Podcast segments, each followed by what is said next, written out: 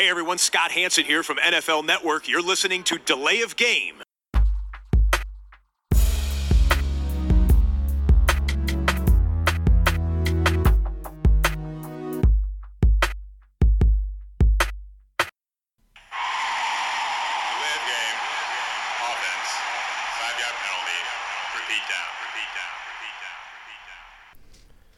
Herzlich willkommen zu Delay of Game, dem Football Podcast. Es ist Dienstagabend. Es gelten immer noch Beschränkungen. Die gelten auch noch ein bisschen länger. Aber wir sind weiter da. Am Start mit dem nächsten Podcast. Wir haben in den vergangenen Wochen ja schon eine Menge aufgenommen und mit äh, einer Menge Material euch hoffentlich die Zeit vertrieben. Unter anderem den Mockdraft am vergangenen Freitag. Heute ist es wieder Dienstag. Es ist eine neue Woche. Und ja, ein neuer regulärer Podcast sozusagen. Ich begrüße die komplette Crew. Hallo Christian. Hallo, grüß euch. Hallo Max. Hallo, Wie sieht's aus bei euch? Ausgezeichnet. alles gut soweit. Bei dir, Tobi? Ja, wie, wie immer an der Stelle kein Kommentar. Ähm, Ich muss hier ein bisschen Optimismus verbreiten. Auch Bin für den ist- Optimismus zuständig. auch das ist, ich bin, bin eher für äh, Neutralität und Stillschweigen. Ähm, habt ihr ein Bier? Äh, Krombacher Radler hatte ich noch im Sixpack übrig, deswegen nichts Besonderes. Ja, genau. Nichts so besonderes, Bolton alt, äh, Standard.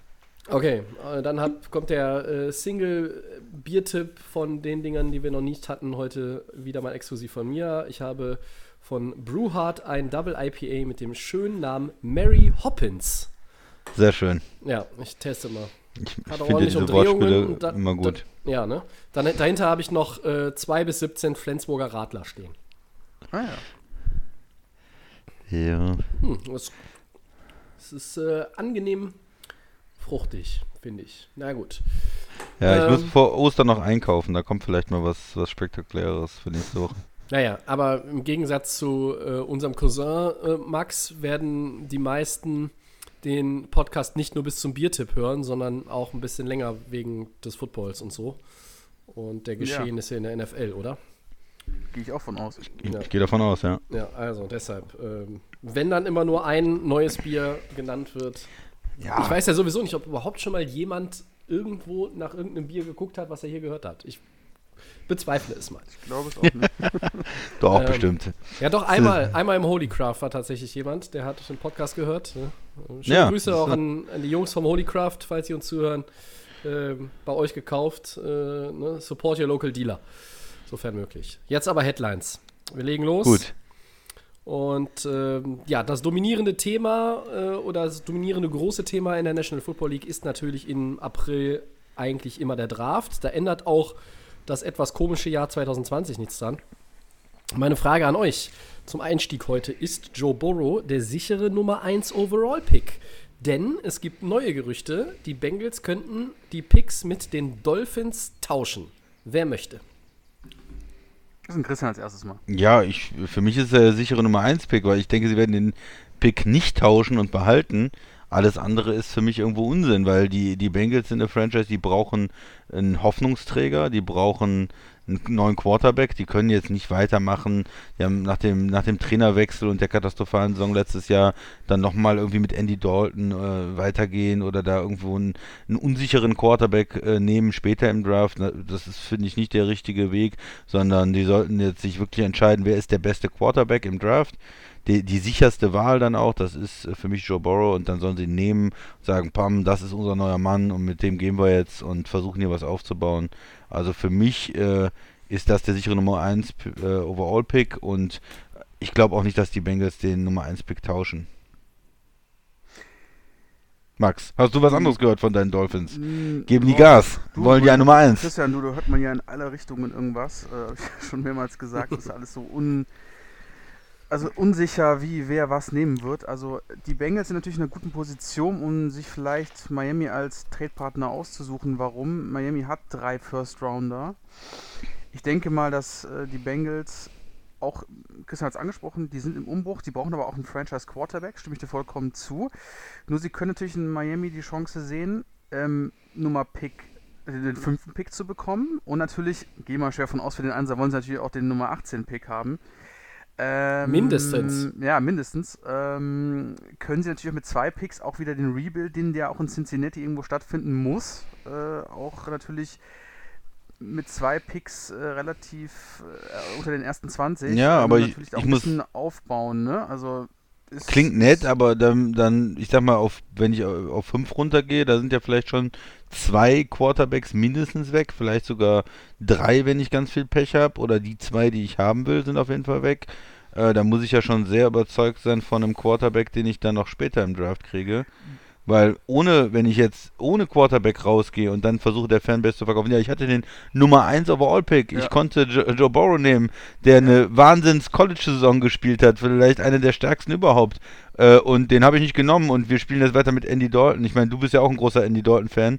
Äh, Da war es schon wieder, Gott sei Dank. da, da, das äh, kann ich ja irgendwie den, den, den Fans dann auch nicht äh, rüberbringen, auch wenn ich dann irgendwie einen netten Defender gepickt habe auf 5 und noch einen äh, Tackle später im Draft oder so. Man, es geht ja auch immer so ein bisschen darum, was macht man. Und wenn ich natürlich ganz sicher sage, ich habe einen Quarterback, den andere nicht so hoch einschätzen, den ich auch später noch bekomme, ähm, der ist vielleicht nur der dritte oder vierte Quarterback bei anderen auf dem Board, aber bei mir, ich glaube absolut an den. Äh, dann kann ich das versuchen und auf ähm, fünf mir dann, äh, ja, weiß ich nicht, einen Corner noch holen oder irgendwas anderes und, und dann später im Draft da den, den Quarterback ziehen, aber ich weiß nicht, ich bin, ich weiß nicht, wie ihr es seht, aber ich, ich glaube eigentlich nicht, dass Cincinnati das macht. Ja. Ähm, Also, Stimme ich dir vollkommen zu, Christian. Ähm, die, die Chance sollten sich die Cincinnati Bengals nicht entgehen lassen, ihn dann zu nehmen. Äh, weil wenn, es halt auch in den Medien geheißen, sie wären an Justin Herbert interessiert, den man halt irgendwie dann auch relativ auf der 5 ohne Probleme Könntest du eigentlich machen, ja. Hm, nehmen okay, würdest. ja. Dann nimmst du auf der 18 halt irgendwas, was du halt irgendwo noch irgendwo brauchst. Ich, sa ich sag aber immer noch so, mir hängen da immer noch die Chargers so noch ein bisschen mit im Nacken bei dem ganzen äh, Deal, weil die brauchen ja auch irgendwo was auf der Quarterback-Position. Und die sind ja auch ähm, an, vermutlich laut den ganzen Mockdrafts an Herbert interessiert, so schätzen die Experten das ja ein. Also die Kombination, äh, Miami ist natürlich das beste Angebot, um irgendwas mit dem Draft Pick 1 zu machen für, für Cincinnati. Aber es ist einfach schwer, schwer zu sagen. Also Burrow ist natürlich, du hast es gesagt, Chris, ist ein guter, ist ein, ist ein guter Quarterback, mit dem kannst du eine Franchise führen. Ist mit Oft Tua ist- oder mit Herbert ist natürlich auch noch eine Sache, also es ist schwer zu Ja. schätzen. Ja. Oft ist ja runtertraden auch, auch eine gute Idee und mehr Picks und kannst dann irgendwie deine Franchise aufbauen, aber Ja. in dem Fall, wenn du den Nummer 1 Pick hast und brauchst einen Quarterback und hast die Chance auf einen guten Quarterback, hast auch ein Jahr, einen Jahrgang, der auf Quarterback ein, einigermaßen stark eingeschätzt ist, ähm, da würde ich doch zuschnappen, ehrlich gesagt. Tobi, wie siehst du es denn? Ja, normalerweise könnte ich mir jetzt da nicht vorstellen, dass die Bengals irgendeinen einen Deal mit den Dolphins machen oder mit, mit sonst irgendwem, eben weil sie auf der 1 sitzen und sie haben diesen Draft-Need Quarterback. Da muss man nicht drüber diskutieren.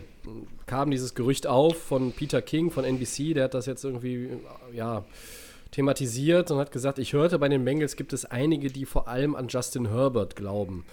Jetzt habe ich aber auch meine Zweifel, wenn du wirklich diesen Tausch machst, egal was du jetzt für Picks da noch mit reinpackst, zwischen 1 und 5, Miami und, und Cincinnati, okay. Aber was kommt denn noch dazu? Second Rounder und der 18. Pick in der ersten Runde oder nur Ja. der 18. Pick oder was auch immer oder noch mehr. Ähm, unabhängig davon, äh, was würde in diesem Szenario passieren? Miami nimmt dann Burrow an der 1, würde Ja. ich, würd ich denken. Und Ja. die, würden die Bengals Herbert an 5 kriegen? Denn was passiert, wenn Tour an 2 in Richtung äh, Washington wandert? Und dann kommen vielleicht die Chargers, wie bei unserem Mockdraft am vergangenen Freitag äh, ins Ja. Spiel gebracht, kommen hoch und ziehen an dem, der auf der 5 sitzt, vorbei und tauschen vielleicht mit den Giants ähm, weil auch da der Sprung nicht so gewaltig ist. Das heißt, das kriegt man mit relativ überschaubarem Verlust in Anführungszeichen hingebogen. Also ich weiß es nicht. Man kann darüber und du, nachdenken, Tobi, aber ich, du, du brauchst auch noch nicht mal, dass Washington Quarterback auf zwei nimmt. Es kann ja auch passieren, die Genau. nehmen äh, äh, Young und äh, aber na, ein anderes Team, wo alle gesagt haben, ja, die gehen auf Tour, äh, die sagen dann, nö, das ist uns zu unsicher, wir, wir nehmen den. Und dann stehst du am Ende vielleicht mit Tour da als ähm, gar Bengals nicht. Ja, und ja. wolltest den gar nicht oder sagst dann, ja, Ja. du, eigentlich ist mir mir zu unsicher und du kommst aus dem, hast den Nummer 1 Overall-Pick und kommst aus dem Draft raus mit einem Quarterback, von dem du nicht hundertprozentig überzeugt bist, weil du kannst dir nicht sicher sein, dass der, äh, den du dann gut findest, dann auch noch da ist. Also, wenn sie so überzeugt sind und meinen, das ist der beste Quarterback der Klasse, der ist besser als Burrow, dann sollen sie ihn doch nehmen. Ich meine, das hat Cleveland ja auch mit, äh, mit Baker Mayfield gemacht, Genau. da waren ja auch vorher Diskussionen. Die haben gesagt, so, wir wollen Quarterback, wir haben den Nummer 1 Overall-Pick, wir nehmen den, auch wenn andere vielleicht gedacht hätten, Mensch, da könntet ihr nochmal irgendwie runtertraden, wenn ihr den wollt, oder nimmt ihr doch einen anderen oder was auch immer. Nö. Ähm, und das ist natürlich auch die, die Stärke des Nummer 1 Picks. Du hast die Wahl im Draft, du kannst es dir aussuchen. Ähm, aber ich persönlich würde sagen, was ich gesehen habe, Burrow ist der Mann und den sollen sie nehmen. Joe Burrow. Ähm, nur noch mal zur Klarstellung. Also, wenn Sie Jetzt wirklich. Justin Herbert jetzt irgendwie hören und Sie sind jetzt von dem überzeugt, Sie könnten ihn ja auch an der 1 ja, das meinte ich auch, genau. Also, ja, also Sie können ja wirklich sagen, okay, ähm, ja, und dann wird es den, den Draft ja auch wirklich durcheinander bringen und zu sagen, okay, den Mann, den irgendwie äh, auf drei so geschätzt worden ist von den Power Ranks und was auch immer, ähm, und du sagst einfach Cincinnati, du, Burrow ist schon gut, aber wir finden den so sympathisch und der passt so gut rein und der hat eigentlich gut gespielt, ähm, könnten sie ja auch alle schriftlich direkt machen. Also die Konstellationen sind diesmal auch für 2020 so, ähm, so, ähm, so krass, deswegen, also aber ich gehe nicht davon aus. Ich denke, das sind irgendwie auch zum Teil äh, Finden und äh, sie, sie glauben, ich glaube, sie gehen schon mit. ja, könnte ich mir eigentlich auch nur vorstellen, dass, dass Burrow da einfach jetzt Ich, äh, ich der, möchte, der Nachfolger wird. Ich möchte nochmal ein anderes äh, Gedankenspiel anbringen, wenn wir das nochmal durchgehen. Der Tausch würde, würde tatsächlich stattfinden. Miami geht hoch an die 1 in Burrow. Die Redskins an 2 nehmen Chase Young. Die Lions nehmen an 3, weiß ich nicht, Isaiah Simmons oder Jeff Okuda oder den Weihnachtsmann oder irgendeine Bratwurst, ist ja egal. So, dann kommen die Giants auf der 4, machen irgendwas oder die, ja, ähm, Chargers traden hoch, aber wollen vielleicht gar keinen Quarterback, keine Ahnung. Kann ja alles möglich passieren. So, und an 5 haben die Bengals die Auswahl zwischen Tua und Herbert und sie sind von Herbert überzeugt. Dann nehmen sie Herbert an 5. Tua ist dann immer noch auf dem Board. Dann fällt er aber ganz schön. Oder schlagen die Chargers an 6 dann ganz sicher bei ihm zu. Weil es kann ja auch sein, dass er dann schon ein Stück weit runterfällt, ne? Oder Auch haltet ihr das für ausgeschlossen? Nee, das haben wir auch immer mal gesehen, dass Quarterbacks dann auf einmal fallen.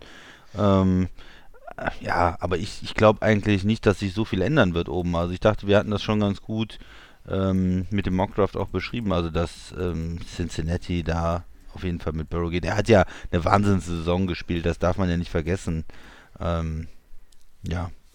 Nee, nee, wir haben es auch nicht vergessen, aber ich, ich glaube auch nicht, dass, dass Meinst du, Cincinnati hat es vergessen? Ja, Cincinnati könnte das vergessen hat, aber das ist so ein bisschen dieses, ich meine, wenn es von Anfang an nicht diese Gerüchte gegeben hätte, dass Joe Burrow sich möglicherweise weigern könnte, für die Bengals zu spielen, dann würde, glaube ich, viel weniger darüber diskutiert, auch heute noch. Es gab dieses Gerücht, dann wurde, wurde das Ja. aus der Welt geschafft, mehr oder weniger.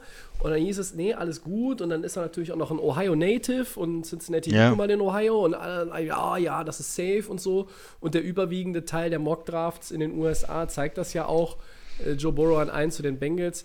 Ähm, aber man hat ja immer auch mal in den letzten Jahren noch, weiß ich nicht, auf der Zielgeraden der, der, Überraschung der letzten gehabt, Tage ja. zum letzten Tage und Wochen zum Draft Überraschungen gehabt, wo sich nochmal irgendwas geändert hat. Aber ähm, letztlich gilt in der NFL eine goldene Regel. Wenn du deinen Wunsch-Quarterback sicher haben willst, dann musst du den Nummer 1 Ja. Overall-Pick haben. Ja? Den hat Cincinnati. So. Wenn jemand anders den haben will, müssen sie A, ein mega fettes Angebot hinblättern. Äh, dann müssten die Bengals das auch noch annehmen und dann musst du natürlich auch den, den richtigen Move machen. Ja? Weil wenn du jetzt irgendwie was anderes machst und wir, wir gucken mal auf die letzten beiden Quarterbacks, die jetzt irgendwie, nachdem man hochgetradet hat auf Position 1, was ist aus denen geworden? Der vorletzte war, glaube ich, Jared Goff mit einem Trade auf die 1 waren die Rams und der und dann war äh, Cleveland, ähm, die haben, glaube ich, nicht hochgetradet, aber die haben halt mit, Ba- Ma äh, Ja. mit Maker Bayfield, meinem speziellen Spezi, einen Quarterback gezogen, der jetzt nicht bei den meisten oder, oder sagen wir mal bei kaum einem ganz oben gehandelt wurde. Ne? Also es ist so ein bisschen, ähm, dir fliegt kein anderer Pick auch so schnell um die Ohren wie der Nummer 1 Overall-Pick. Ne? Also bei deinen Fans, äh, landesweit in den Medien, das kommt ja auch dazu. Aber when it's all Ja. said and done, sehe ich weiterhin Cincinnati auf der 1 und äh, Joe Burrow als ihren Pick. Oder? Ja. Max? Das war sehr ein zaghaftes Ja. Ja, es ist. also Du, du bist ja noch nicht so was- sicher, ne? Ja, ich bin echt gespannt, was jetzt am Ende April passiert. Ähm, das ist echt. Also wirklich, äh, das ist so. Das ist so, ähm, könnte so vieles passieren. Ich hoffe auch, dass vieles passiert, dass wirklich der, dass das wirklich alles durcheinander kommt, ähm, dass wirklich wir auch mit vielem nicht rechnen, dass die, dass die War Rooms, ähm, dass da die Köpfe brennen oder die Köpfe rauchen, dass sie sich echt nochmal Gedanken machen müssen. Darauf hoffe ich. Und nicht auf diese ganzen äh, Mock-Drafts, die wir jetzt hier die ganzen immer gesehen haben, mit Burrow auf der 1 und dann Chase Young und dann die Lions und dann Du- die Giants und dann die Spektakel. Tour mit Tour dann mit der, zu den Dolphins. Also mir wäre es lieber äh, zu dem ganzen Thema, dass wir eh keinen Sport sehen können im Moment, ähm, dass da wirklich mal ein bisschen Action passiert in der NFL. Ja. Okay. Sowas Verrücktes wie Daniel Jones äh, auf Nummer 6 oder so. Genau. Noch, noch verrückter Ja, vielleicht. Ja. Junior, ja. Ja. Ich habe noch mal ein bisschen was gelesen über äh, Diskussionen darüber, ob nicht New York und Washington doch lieber noch mal einen Quarterback nehmen sollten in dieses Mal in der ersten Runde sozusagen. Beide die äh, Arizona-Route gehen, ähm, weil sie mit ihren ja, Picks letztes Jahr im Draft doch irgendwo äh, ja, daneben, ge daneben gegriffen haben. glaube ich, dass die Giants mehr Vertrauen in Daniel Jones haben, als die Redskins in Dwayne Haskins. Ne, beide, beide sollten neuen Quarterback. aber beide ich- waren schlecht ich- in ihrem ich- ersten Jahr einfach ich glaube, auswechseln. Ich glaube aber, dass die, wenn du die Franchises äh, dir anguckst, dass die Giants mehr Vertrauen in ihren Quarterback haben, als die Redskins in ihren. Das ist so mein Ja, Gefühl. aber ist das zu Recht? Ich war ja der große Daniel Jones-Kritiker auch letztes Jahr mit den ganzen Fummeln, die er gehabt hat. Ja, also viel zu das viel sind- Fumbles gehabt. Das sind, und, äh, Dinge, das sind Dinge, die kann man im ersten Jahr vielleicht nochmal als, äh, als Rookie sich erlauben, auch wenn man ein Ah. Top-10-Pick ist. Im zweiten Jahr muss das natürlich schon eine andere Zahl ähm, sein. Ja. Sonst äh, ich würde, kommt, der, kommt der kritische Christian nochmal aus der blauen Ecke und äh, haut den Giants Ja, eins auf die 12. Ja, aber deswegen Ja, auch aber mein d- Move ähm, beim, am Freitag, wo ich gesagt habe, Tua geht zu den Redskins. Ja, ähm, ja das ist, stimmt. ist, ist wirklich ähm, weit hergegriffen, aber ich sage, ähm, Christian hat es angesprochen, ich fand auch ähm, Haskins und auch Jones nicht überragend. Klar, erstes Jahr, bla bla bla, aber gerade bei Haskins sage ich mir, mh, die waren schon nicht toll, ne? Ja. war, nicht, war nicht besonders. Ähm, von dem habe ich ja auch viel, viel mehr erwartet äh, als von Daniel Jones. Ja, aber wo hat er denn ähm, weil- gespielt? Für den Bitte? katastrophalen Washington Redskins, Männer. Das ist. Ja. Da, äh, ich weiß nicht. Also, da, wenn du jetzt andere Quarterbacks, die äh, als Rookie vielleicht ein besseres Einstiegsjahr hatten in, ihre, in ihrer Karriere, wie Mahomes, Luck, Manning, Brady, äh, St. Nikolaus, wer auch immer, äh, wenn du die dann in dieses Redskins-Team äh, gepackt hättest, boah, äh, viel geiler hätten die wahrscheinlich auch nicht ausgesehen. Weiß man nicht. Hm. Bezweifle ich mal. Aber ihr habt natürlich Weiß recht. Haskins war nicht gut und äh, Daniel Jones war jetzt auch nicht viel besser. Ähm, ist ein schönes Szenario, Christian. Ich meine, dann hätten wir vielleicht einen Quarterback an 1, einen Quarterback an 2, an 4, an 5, an 6 und dann ist die erste Runde ja eigentlich vorbei, weil äh, wer, wer interessiert sich dann noch für den Rest? Dann schalten alle ab und Ja. äh, dann geht das Gebäsche im Social Media wieder los. Ja, manche Teams hatten halt auch äh, Glück, da haben sich die Quarterbacks äh, noch entwickelt. Also beispielsweise die Rams, die haben, äh, Goff hatte ja auch eine sehr schlechte Rookie-Season. Da lag es vielleicht auch ein Oh, bisschen das- an dem Coach. Das, aber ich wollte Äh, mit, sagen, mit Jeff Fisher damals. möglicherweise. Coach. Ja, um das nochmal reinzubringen, dass Jeff Fisher auch mal die Rams gecoacht hat, Tobi, extra für dich. Ähm, Ich freue mich. aber bei, bei Washington und bei New York neige ich schon fast dazu, zumindest 50 Prozent äh, mindestens äh, zu sagen, next, was die Quarterbacks angeht. Mhm. Ja. Ja gut, ich Schauen wir mal. Ich glaube eher, dass Washington äh, zuschlägt mit Tua und dass die Giants sagen, wir versuchen es mit, mit irgendeinem O-Liner, der Beste, der, der auf dem Board ist. Es werden alle auf dem Board sein, wenn sie dran sind, bin ich mir auch relativ sicher. Und dann, ähm, ja, schauen wir mal. So, wer macht denn weiter von euch beiden? Ich mach mal weiter. Ähm, und zwar nächste Headline. Nick Foles oder Mitchell Trubisky. Die Spekulationen sind vo äh, im vollen Gange. Wer wird der Starter in Chicago in Woche 1 sein? Tobi, schieß doch mal los. Ähm, ich hoffe auf irgendeinen McCown, ehrlich gesagt. Ähm, ich, ich weiß es nicht. Wenn das eine, das ist ja eine Open Competition, wie, wie General Manager Ryan Pace gesagt hat.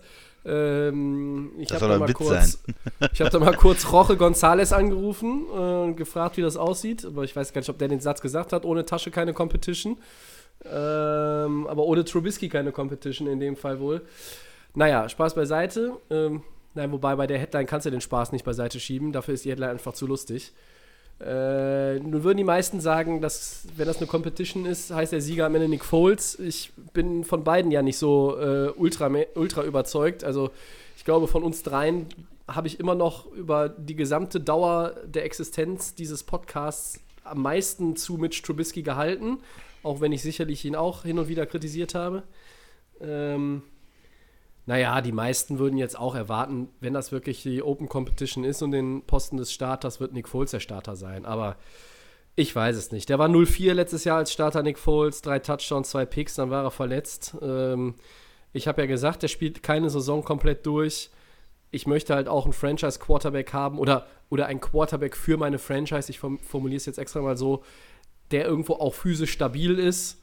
Ähm, oder dann zumindest das Talent von Carson Wentz hat und das haben beide nicht, weil ich glaube, dass Carson Wentz, der nun mal physisch nicht der stabilste zu sein scheint, aber einfach ein äh, viel größeres Talent natürlich hat. Und ähm, Trubisky ist dann eher schon stabiler, was die Physis anbelangt, aber sein Rekord von 8-7 mit 17 Touchdowns und 10 Interceptions haut mich jetzt auch nicht vom Hocker. Ähm, es ist halt auch nicht so, dass man, dass man den als Quarterback hat und dann weiß, ich bin fünf Punkte hinten, habe noch zwei Minuten, habe den Ball, bin an der eigenen 25, jetzt brauche ich den Game-Winning Drive, ich brauche den Touchdown, das Field Goal reicht nicht. Mitch Trubisky hat das Spiel in den Händen. Also ich, das ist es nicht.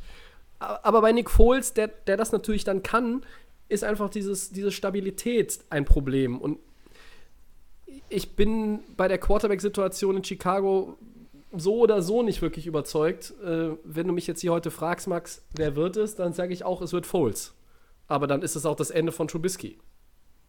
Ja. Und möglicherweise nicht nur in Chicago, oder, Christian? Ja, erstmal wundere ich mich, was ihr mir hier für Fragen stellt. Foles, natürlich Foles, bitte. Der eine ist Super Bowl MVP Ach du Scheiße. und der andere, der hat noch nicht mal eine halbe Saison mal vernünftig gespielt. Also das ist die Frage, ist ja schon irgendwo äh, fehl, völlig fehl am Platz. Also ähm, Nick Foles ist natürlich äh, der Mann, der wird, äh, wird diese Competition ja, äh, gewinnen und wird der Starter in Chicago in Woche 1 sein. Der ist der bessere Quarterback, der hat schon mehr geleistet in seiner Karriere, der kann richtig heiß laufen. Ähm, der hat auch, finde ich, in Jacksonville ein paar ganz gute Aktionen gehabt am Anfang der Saison, war dann ähm, natürlich verletzt, aber Christian, der war Nick 0-4 als Starter in Jacksonville. Was war denn da? ja, der, ja, der hat ein paar gute, gute Würfe gehabt. Ich habe ihn, hab ihn ganz gut gesehen, auch am Anfang der Saison. ja. Also Nick, Nick Foles ist nicht schlecht und äh, wird der Starter für Chicago sein in Woche 1. Allerdings hat der Tobi auch recht, wahrscheinlich wird er in Woche 6 wieder verletzt sein. Und, Und äh, dann, dann musst du Trubisky wieder bringen. Und dann wärst, dann wärst du froh, wenn du noch einen McCown hast. dann wärst du froh, wenn er. Insgesamt wären die Bears wahrscheinlich besser bedient, wenn sie beide abgeben würden für einen McCown. Aber Foles, äh, Foles wird der Starter in Woche 1. Max, wie siehst du denn die ganze Geschichte? Das sind, das sind Probleme in Chicago, wo man sich mal überlegen muss. Ne? Die Franchise hat es nicht auf die Reihe gebracht. Irgendwo, ähm, jetzt, die, ja, mit Trubisky werden es nicht erfolgreich, haben aber jetzt auch auf Nick Foles zugegriffen, der relativ anfällig ist, was Verletzungen angeht. Jetzt musst du dir als Organisation da Gedanken machen, wer wird hier die Nummer 1, aber ich gehe natürlich dann auch mit dem Super Bowl MVP. Da ist dann doch ein bisschen mehr, da ist ein bisschen mehr Erfahrung. Könnte mir aber auch vielleicht einen ganz groben vorstellen, aber da müsste auch Trubisky einen kompletten Wandel machen, dass er sich jetzt irgendwie, äh, oder dass die Bears da irgendwie dann doch noch irgendwas erkennen, aber Tobi, stimm dir da vollkommen zu. Wenn du mit Nick Foles gehst, kannst du den Trubisky aber auch nirgendwo mehr unterbringen. Also das ist, ist, ist, ist schade, aber für Chicago heißt dann auch wieder in den nächsten ein, zwei Jahren äh, Look for the next ähm, Quarterback. Ja. Und ähm, das ist äh, mit Trubisky ja, in die Hose gegangen. Und es darf es jetzt auch nicht so lange, auch wenn jetzt, sagen wir mal, Nick Foles bringt jetzt irgendwie äh, ein paar Siege mehr, ähm, das musst du, glaube ich, auch mal für die Zukunft ausblenden und auch dann schon mal, wie gesagt, drum kümmern. Ähm, wer wird der neue, wer wird der neue Franchise Quarterback? Ja, zwei Kommentare hatte ich dazu noch, die, die ich äh, irgendwie noch nicht untergebracht habe. Also einmal, die Bears hoffen natürlich vielleicht aus ihrer Sicht, dass Foles mal irgendwie es doch schafft, diese 16 Spiele ähm, Ja. fit zu bleiben und äh, eine Saison durchzuspielen und die haben ja von der Defense das Talent, auch in, äh, in die Playoffs zu kommen oder in den Super Bowl zu kommen. Wenn- Wenn er fit bleibt, Christian, dann, dann ist er natürlich Chicago schon extrem geholfen. Das stelle Genau, ich auch nicht das, in Frage. Das genau, das ist so die Hoffnung. Ähm, ich sehe das auch kritisch, aber ich meine, eine von fünf Saisons oder so hat man ja vielleicht mal Glück mit Nick Foles und der schafft es wirklich, mal ein paar Spiele zu machen oder so. Ne? Und wenn er, wenn er, ähm, wenn er spielt und in den Rhythmus kommt, dann ist er durchaus ein gefährlicher Mann. Das, das zu der Denkweise Chicago, warum machen sie das? Nochmal als Hintergrund, warum sind sie überhaupt in der Situation, so verzweifelt zu sein und mit Nick zu gehen und ähm, Jacksonville so einen, diesen ähm, auch teuren Vertrag da aus den Händen zu nehmen, noch einen Pick dafür abzugeben, weil sie total versagt haben im Draft. Man muss es immer wieder sagen, ich habe schon oft gesagt, es war derselbe Draft, Patrick Mahomes, Deshaun Watson, sie haben hochgetradet und haben sich nicht für einen dieser Quarterbacks entschieden. Ja, und das ist einfach, läuft Chicago, wird jetzt Chicago jahrelang nachlaufen, läuft ihnen im Moment nach und ähm, das ist bitter. Stell dir mal vor, Mahomes wäre nach Chicago gekommen mit der Defense und äh, man könnte da eine richtig geile Offense aufbauen. Ja, dann würde ich jetzt nicht das anbringen, was ich jetzt gerne anbringen wollen würde, aber ich hatte gerade das Gefühl, der Max wollte nochmal ansetzen. Äh, ja, ähm, mit dem Thema Quarterback, das Problem ist, da gewinnst du jetzt mit Nick Foles natürlich ein paar Spiele, wo ich gesagt habe, okay, ähm, man sollte da nicht drauf weg- ähm, so viel Hoffnung drauf geben. Das Problem ist halt, du pickst halt dann auch in den nächsten Draft natürlich nicht so weit oben. Ne? Du musst halt dann Mhm. auch wieder einen Plan B ähm, überlegen, wie kann ich mit meinem Pick, ist denn da Quarterbacks dabei, die vielleicht ein bisschen später ähm, fallen werden oder was auch immer in den, in den, in den, nächsten, in den nächsten Drafts. Das ist auch für, für die, für die ähm, Bears auf jeden Fall äh, schwierig, um ob die wirklich die Organisation sind mit der Defense, ob die sagen, wir tanken auch mal irgendwie für einen Quarterback die nächsten Jahre. Das ist echt äh, schwer abzuschätzen. Aber ich stimme euch zu, Nick Foles, da kann man auf jeden Fall noch einiges holen. Der entscheidet die Spiele, kann auch Spiele entscheiden an der Goal-Line, um den Touch- Touchdown zu machen, um hier noch ein paar ähm, Siege rauszuholen. Aber das ist äh, für Chicago eine riesen Mammutaufgabe und ähm, ja, ich kann mir nicht vorstellen, dass die da auf die, also dass die Organisation sind, die auf jeden Fall irgendwo tanken werden und sagen, wir wollen jetzt irgendwie den Nummer 1 Pick 2022, 2023. Man, gut, man, normalerweise musst du ja irgendwo, wenn du, einen- wenn du einen guten haben willst, musst du das theoretisch durchziehen, aber vielleicht ist ja irgendwo auch noch in der Free Agency irgendwas dabei. Bleibt auf jeden Fall spannend bei den Bears. So, und jetzt kurz nochmal Räuspern, Entschuldigung. Die Chicago Bears und ihre Quarterback-Situation. Ich gucke jetzt seit 2000, seit dem Jahr 2000 Football in der NFL. Seitdem haben die Chicago Bears wie viele Starting Quarterbacks gehabt? Ich sage es euch, es sind 23. In 20 Jahren, 23. Ja, und ähm, die meisten Spiele davon und im Grunde genommen sogar in dieser Liste, von denen ich jetzt gleich nicht alle aufzähle, sondern nur ein- ein Teil, der stabilste, der noch die meisten Spiele gemacht hat und insgesamt am besten aussah, ist tatsächlich Max, dein Jay Heißgeliebter. Cutler. The one and only, natürlich. Der 10 Million Dollar Man. Yeah. Jay Cutler, der Mann, der sich nicht mal für weniger als 50.000 Dollar überhaupt die Schnürsenkel binden will.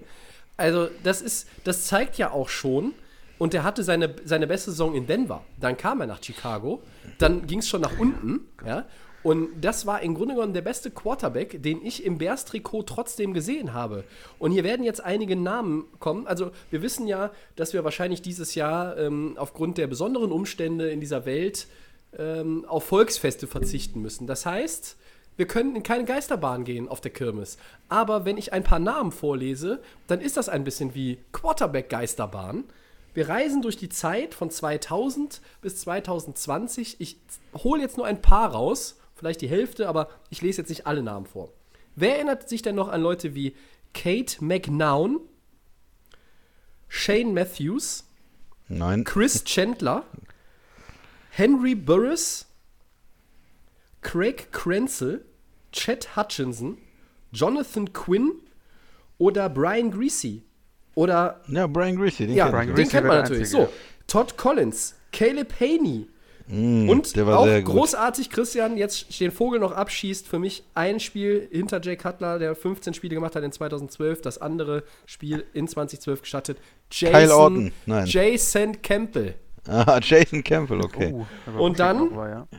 Auch nicht unterschlagen wollen wir den großartigen Jimmy Clausen. Also, liebe Freunde, Chicago hat ein Quarterback-Problem. Nur die News ist wirklich so eingestaubt. Äh, wie inzwischen äh, die deutsche Mark irgendwo bei euch im Regal, die ihr vergessen habt umzutauschen. Äh, denn solange es den Euro gibt, solange gibt es inzwischen auch Quarterback-Probleme in Chicago. Sogar länger noch. Ja? Also, das ist eine unfassbare Parade äh, der Katastrophen, die da äh, an den Bears-Fans vorbeimarschiert ist. Ähm, eigentlich müsste man sagen, Chicago müsste irgendwie hochtraden und sich den Kollegen Burrow holen. Nur dann fällt mir irgendwie auf, ach, die haben ja keinen First-Round-Pick. Ja. Nee, und die haben wahrscheinlich auch relativ wenig irgendwie, um da reinzukommen. Die könnten ja, könnten ja im Trade-Paket irgendwie den Bengals Trubisky und Nick Foles anbieten. Aber ähm, als GM der Bengals würde ich lachend auflegen. Also, das ist. Ich glaube, es gibt keine NFL-Franchise, die wirklich eine in, über die Zeit gruseligere Parade an Quarterbacks ähm, aufmarschieren hat lassen wie Chicago. Alles Hall of Famer, die du da aufgezählt hast. Ne? Fast. ja, fast Hall of Famer. First Ballot, glaube ich, ja. Ja. Gut. Ähm, Chicago-Thema abgehakt. Dann äh, kehren wir äh, zurück in die Welt von Social Media und da hat uns bei Twitter mal wieder unser Freund der Fabian geschrieben. Und ähm, ich lese mal vor, ich habe es ein bisschen komprimiert und dann dürft ihr euch da drauf stürzen. Die Frage: Wie sehr beeinflusst Corona den Draft? Es gibt keine Pro Days, es gibt keine Medizinchecks. Werden viele Teams deshalb eher in Anführungszeichen regionale Spieler, regionale Spieler auswählen? Und wird es durch die bekannten Umstände weniger Überraschungen im Draft geben? Bitteschön, Männer. Ja, ich würde das nicht unbedingt so sehen. Weniger Überraschungen im Draft. Ähm, es ist natürlich so, dass äh, generell wird ja, wird sicher, werden sich ja die Spieler die ganze letzte College-Saison angeguckt. Und du hast eine Menge Tape von den Leuten. Du, das Combine ähm, fand auch noch statt. Das heißt, die haben auch noch die athletischen Sachen, die konnten auch mit den Leuten reden. Das heißt, ich, mein Gefühl ist, dass es eigentlich dieses Jahr auf den Draft nicht die ganz großen ähm, ja, die ganz großen Auswirkungen hat. Es gibt bestimmt einzelne Spieler, die beim Combine nicht fit waren oder da nicht ähm, mitmachen konnten, die dann auf ihre Pro Days ausgewichen wären und da nochmal was gezeigt hätten. Bestimmt Spieler und, und Scouts, die ähm, sich da noch, also Spieler, die sich gezeigt hätten und Scouts, die sich das Ganze dann nochmal äh, angeguckt hätten gerne und ähm, denen da vielleicht jetzt Informationen fehlen. Und einzelne Spieler gibt es bestimmt, die dann irgendwo weiter runterrutschen. Aber insgesamt äh, glaube ich, dass die Auswirkungen vor allen Dingen in den ersten Runden da nicht so groß sind dieses Jahr. Und ob das dann eher lokal geht, weiß ich nicht. Ich glaube, es ist sicherlich ein, äh, ein Vorteil für die Leute, die ein gutes Tape haben, äh, die eine gute College-Saison gespielt haben und die viele ähm, gute Szenen da haben, weil die äh, Clubverantwortlichen gehen dann äh, sicherlich hin und gucken nochmal mehr aufs Video, gucken, wenn sie keine direkten äh, Möglichkeiten haben, sich die Spiele anzugucken, gehen da mehr in die Vergangenheit rein und wenn du da eine sehr gute ähm, Saison gespielt hast, bist du da vielleicht leicht im Vorteil gegenüber einem Spieler, der da noch ein paar Fragezeichen hat. Aber so die ganz großen Auswirkungen sehe ich jetzt für diesen Draft eigentlich noch nicht. Wie, was sagt ihr? Ja, ist schwer zu sagen. Also, Gott, also ich sag mal, Gott sei Dank ist ja der Combine durch. Äh, Da haben Mhm. sich ja auch viele ähm, Spieler, glaube ich, auch nochmal irgendwie konnten ihr, ihr, ihr Eindruck deutlich verbessern. Und deswegen haben wir auch so Leute wie Justin Herbert, der dann irgendwie vielleicht im Gespräch mit dem Nummer 1 Pick ist, weil er da auch überzeugt hat, nicht nur mit der College leistung sondern auch vom Persönlichen. Es wurden ja auch Gespräche geführt mit vielen.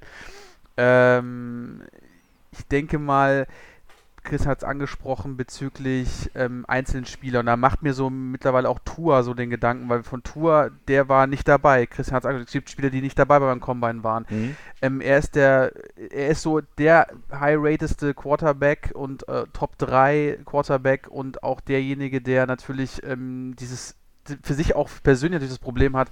Man sieht ihn nicht, wie er spielt, man kann ihn im Moment nicht beobachten, man hat nur ein paar Minuten von ihm gesehen. Das kann auch für ihn das Problem sein, dass er vielleicht fallen wird, dass, er, dass da die Teams sagen, okay, wir konnten ihn nicht bis zum, zum Ende komplett sehen, wie ist er hundertprozentig, wir wissen es nicht. Und das sind so, das ist der, der einzige Spieler, der mir so ein bisschen Sorge bereitet, zu sagen, okay, wird er dann fallen oder wird ein Team, wird er dann viel schlimmer als Top 10 fallen? Ähm, normalerweise eigentlich nicht, weil wir wissen auch Quarterback-lastig und äh, viele Teams gehen da das Risiko ein und denken, der ist dann auch wieder fit.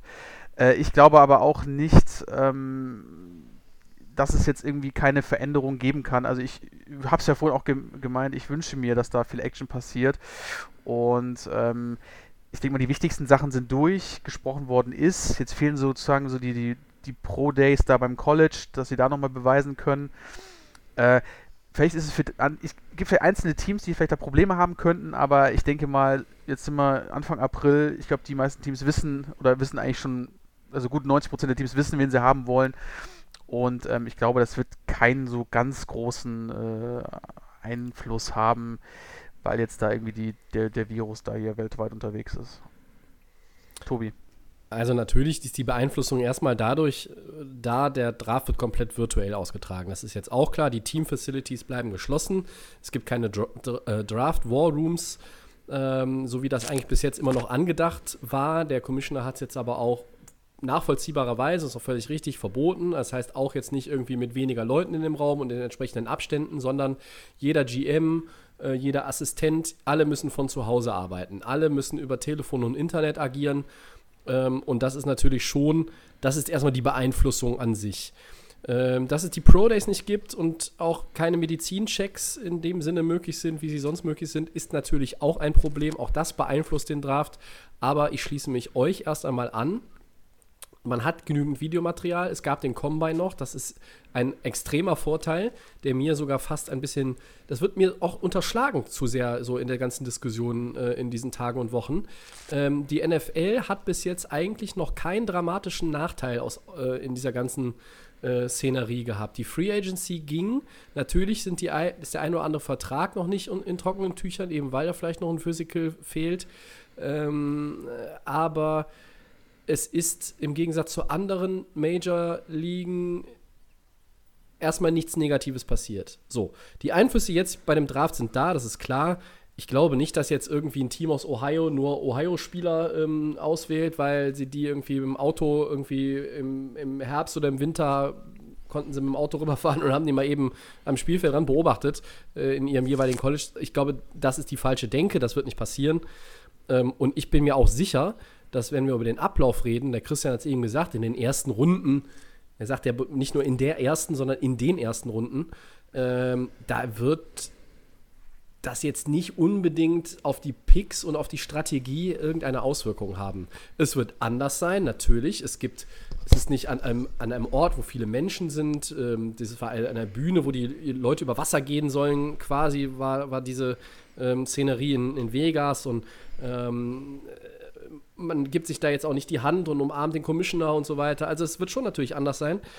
Aber ähm, es wird Trades geben, es wird Überraschungen geben und die NFL wird ihre Möglichkeiten nutzen, einfach weil sie auch die Kohle hat, um das entsprechend nett rüberzubringen, um diesen Draft so aufregend wie nur irgendwie möglich uns zu transportieren. Und da freue ich mich drauf.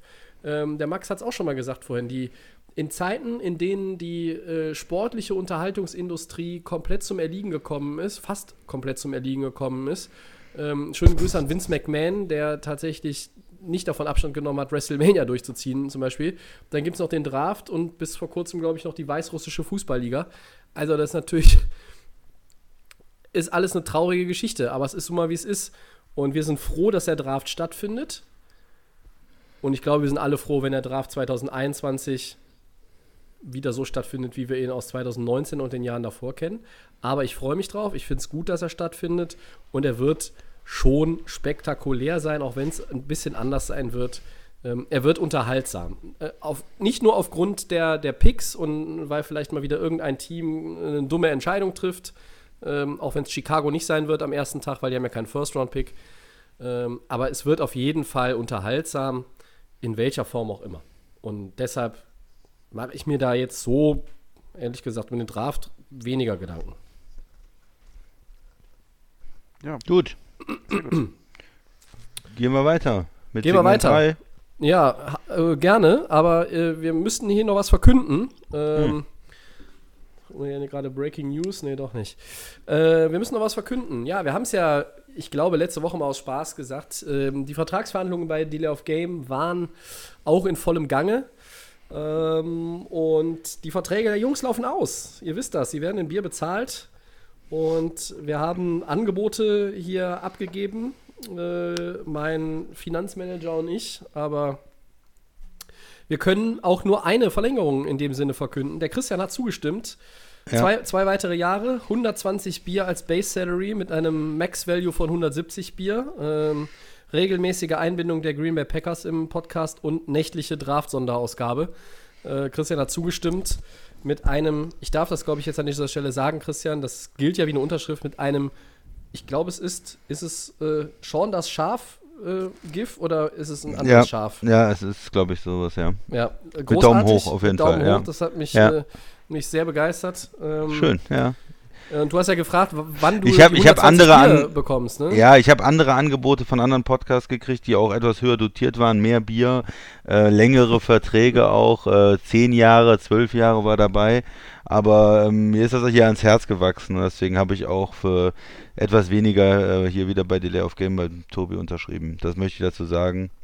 Äh, das war mir nochmal wichtig.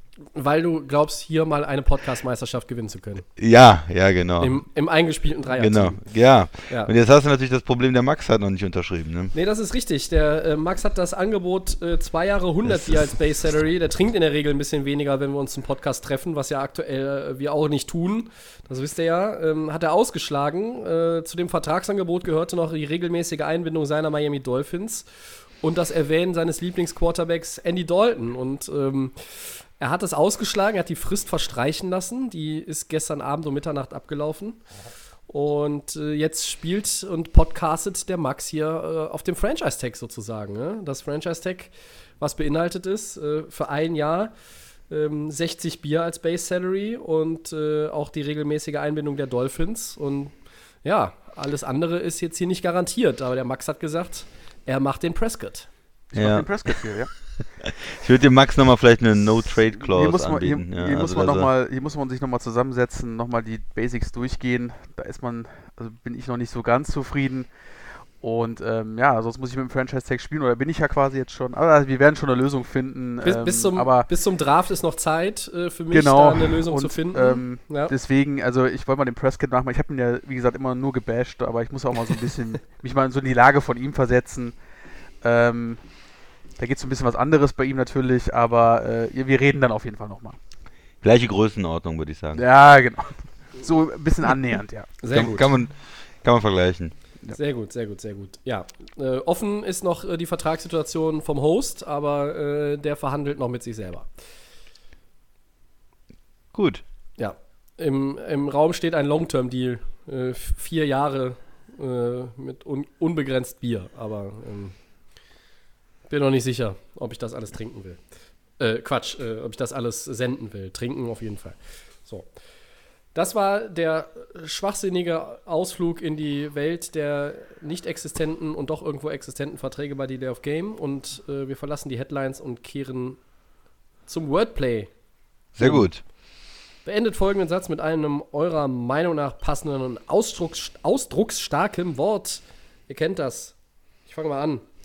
Die Kritik von Rex Ryan an Wide Receiver Amari Cooper und seinem neuen Vertrag ist Punkt, Punkt, Punkt. Christian. Schwachsinn. So, ausdrucksstarker, also für mich ist es äh, zu viel, äh, wie er den dann so kritisieren kann. Amari Cooper ist ein guter Wide Receiver, äh, der hat in Dallas, äh, nachdem er von Oakland gekommen ist, gezeigt, dass er den Unterschied machen kann. Äh, der Vertrag ist ausgelaufen, das heißt, er kann frei verhandeln und äh, damit hat er auch so einen Vertrag verdient. Der Vertrag ist nicht völlig ähm, in den Wolken. Klar, er verdient 20 Millionen, das ist eine Menge, ähm, aber es ist für mich auch nicht ähm, äh, völlig unsagbar und warum man ihn dann irgendwie beleidigen muss, äh, weiß ich nicht. Ähm, er, er hat noch keinen Super Bowl gewonnen oder so, aber das kann man über viele Spieler sagen und für mich ist er äh, ist ein junger, guter Receiver und ja, von daher ist diese, dieser ganze Satz, äh, diese ganze Kritik irgendwo ein bisschen überlaufen. Finde ich Also, gut. ja, was, was hat der Max die, für ein Wort? Die Kritik von Rex Run ist ein absoluter Witz gegenüber Murray Cooper. Ähm, Das der sind ja ist drei halt nun- Wörter. Der ist ähm, absolut neidisch, dass der in seiner Karriere überhaupt hier ähm, bei den Jets nie einen gescheiten Wide Receiver hatte, ähm, nicht bei Buffalo irgendwas gerissen hat. Chris hat es vollkommen richtig gesagt, ist, er hat auch keinen Super Bowl gewonnen, haben auch viele andere nicht, stimme ich vollkommen zu, aber Rex Ryan habe ich auch gar nicht verstanden, auf einmal das, diese Nachricht kam. Ich, Ja. ähm, der ist öfters bei First Take auf ESPN mit Stephen A. Smith und Co. und ähm, diskutiert und ich höre ihm auch ganz gerne zu, weil er einfach auch eine, eine Erfahrung hat und das ist äh, ein intelligenter Mann eigentlich und dann kommt auf einmal irgendwie die Nachricht, hier, ich muss mal Amari Cooper. Wir wissen, dass die Cowboys dick bezahlen und ähm, er hat aber auch einen Sprung gemacht von Oakland nach Dallas Und deswegen für mich ein absoluter Witz, was Rex Ryan da irgendwie macht. Aber er hat sich ja, glaube ich, auch schon wieder entschuldigt, habe ich nur mal wieder gelesen. Also vollkommener Bullshit. Tobi. Ja, äh, die Kritik von Rex Ryan an Wide Receiver Amari Cooper und seinem neuen Vertrag ist putzig. Hab ich mir Putzig, ausgesucht. okay. Ich find's putzig. Rex Ryan hat halt einen hohen Unterhaltungsfaktor immer schon gehabt. Ähm, ich glaube, als er die AFC East verlassen hat, hat äh, Bill Belichick sogar mal gelacht. Das wird wahrscheinlich in dem Jahr das einzige Mal gewesen sein, weil, weil er, glaube ich, auch die Schnauze voll hatte von den ständigen Faxen vom, vom Rexy. Aber ähm, ich habe ihn in Miami ja auch am Set von Pardon the Interruption gesehen, äh, einer meiner Lieblingsshows von, von ESPN. Ähm, ja, die, die Nummer ist irgendwo für mich gar nicht nachvollziehbar, aber ich habe es jetzt einfach mal putzig genannt. Äh, Christian hat alles gesagt. Äh, Cooper ist ein guter Wide Receiver und ähm, ich, ist halt irgendwo auch, es ist irgendwo aus der Luft gegriffen. Also es tut mir leid. Ähm, ich fand es dann, ich habe mir das nochmal angeguckt, dieses, ähm, dieses Video-Interview da äh, bei ESPN.com. Ich finde es putzig. So. Der, wer macht denn weiter? Ich mach mal weiter. Antonio Brown hat einen neuen Agenten und Ach will zurück in die. NFL. Ach du Scheiße. Ein Comeback des Wide Receivers in 2020 wäre, Christian. Irre. Es wäre irre, weil er einfach sich nur irre verhalten hat Irre äh, am gut Anfang der Saison. Irre, irre, ja. ja, äh, ich möchte das nochmal sagen, vielleicht hat es der eine oder andere vergessen. Äh, er war äh, in Pittsburgh, hat da rumgemosert, hat sich mit Tomlin angelegt, mit Rodelsberger angelegt, ist getradet worden nach Oakland, ist da völlig irre gewesen, wollte mit seinem äh, Helm, mit dem neuen Helm nicht spielen, wollte einen anderen alten Helm haben, hat den angemalt, hat sich den Fuß erfroren, weil er ein falsches Schuhwerk getragen hat. Alle möglichen hat sich mit dem Manager angelegt, weil er äh, eine Strafe gekriegt hat, hat er öffentlich sich mit dem, bis er da rausgeflogen ist, ja.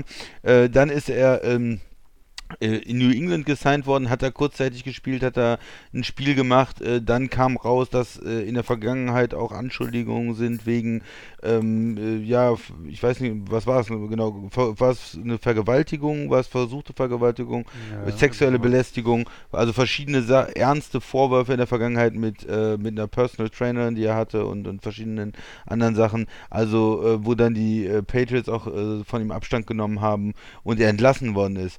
Und so jemand äh, kann eigentlich, äh, auch wenn er sich jetzt einen Agenten holt, äh, er ist ein super talentierter Spieler an sich, aber er ist jetzt äh, schon, ähm, hat sich so viel erlaubt äh, einfach im letzten Jahr und war so irre und so toxisch auch für die Teams, so viel negative Pub- Publicity.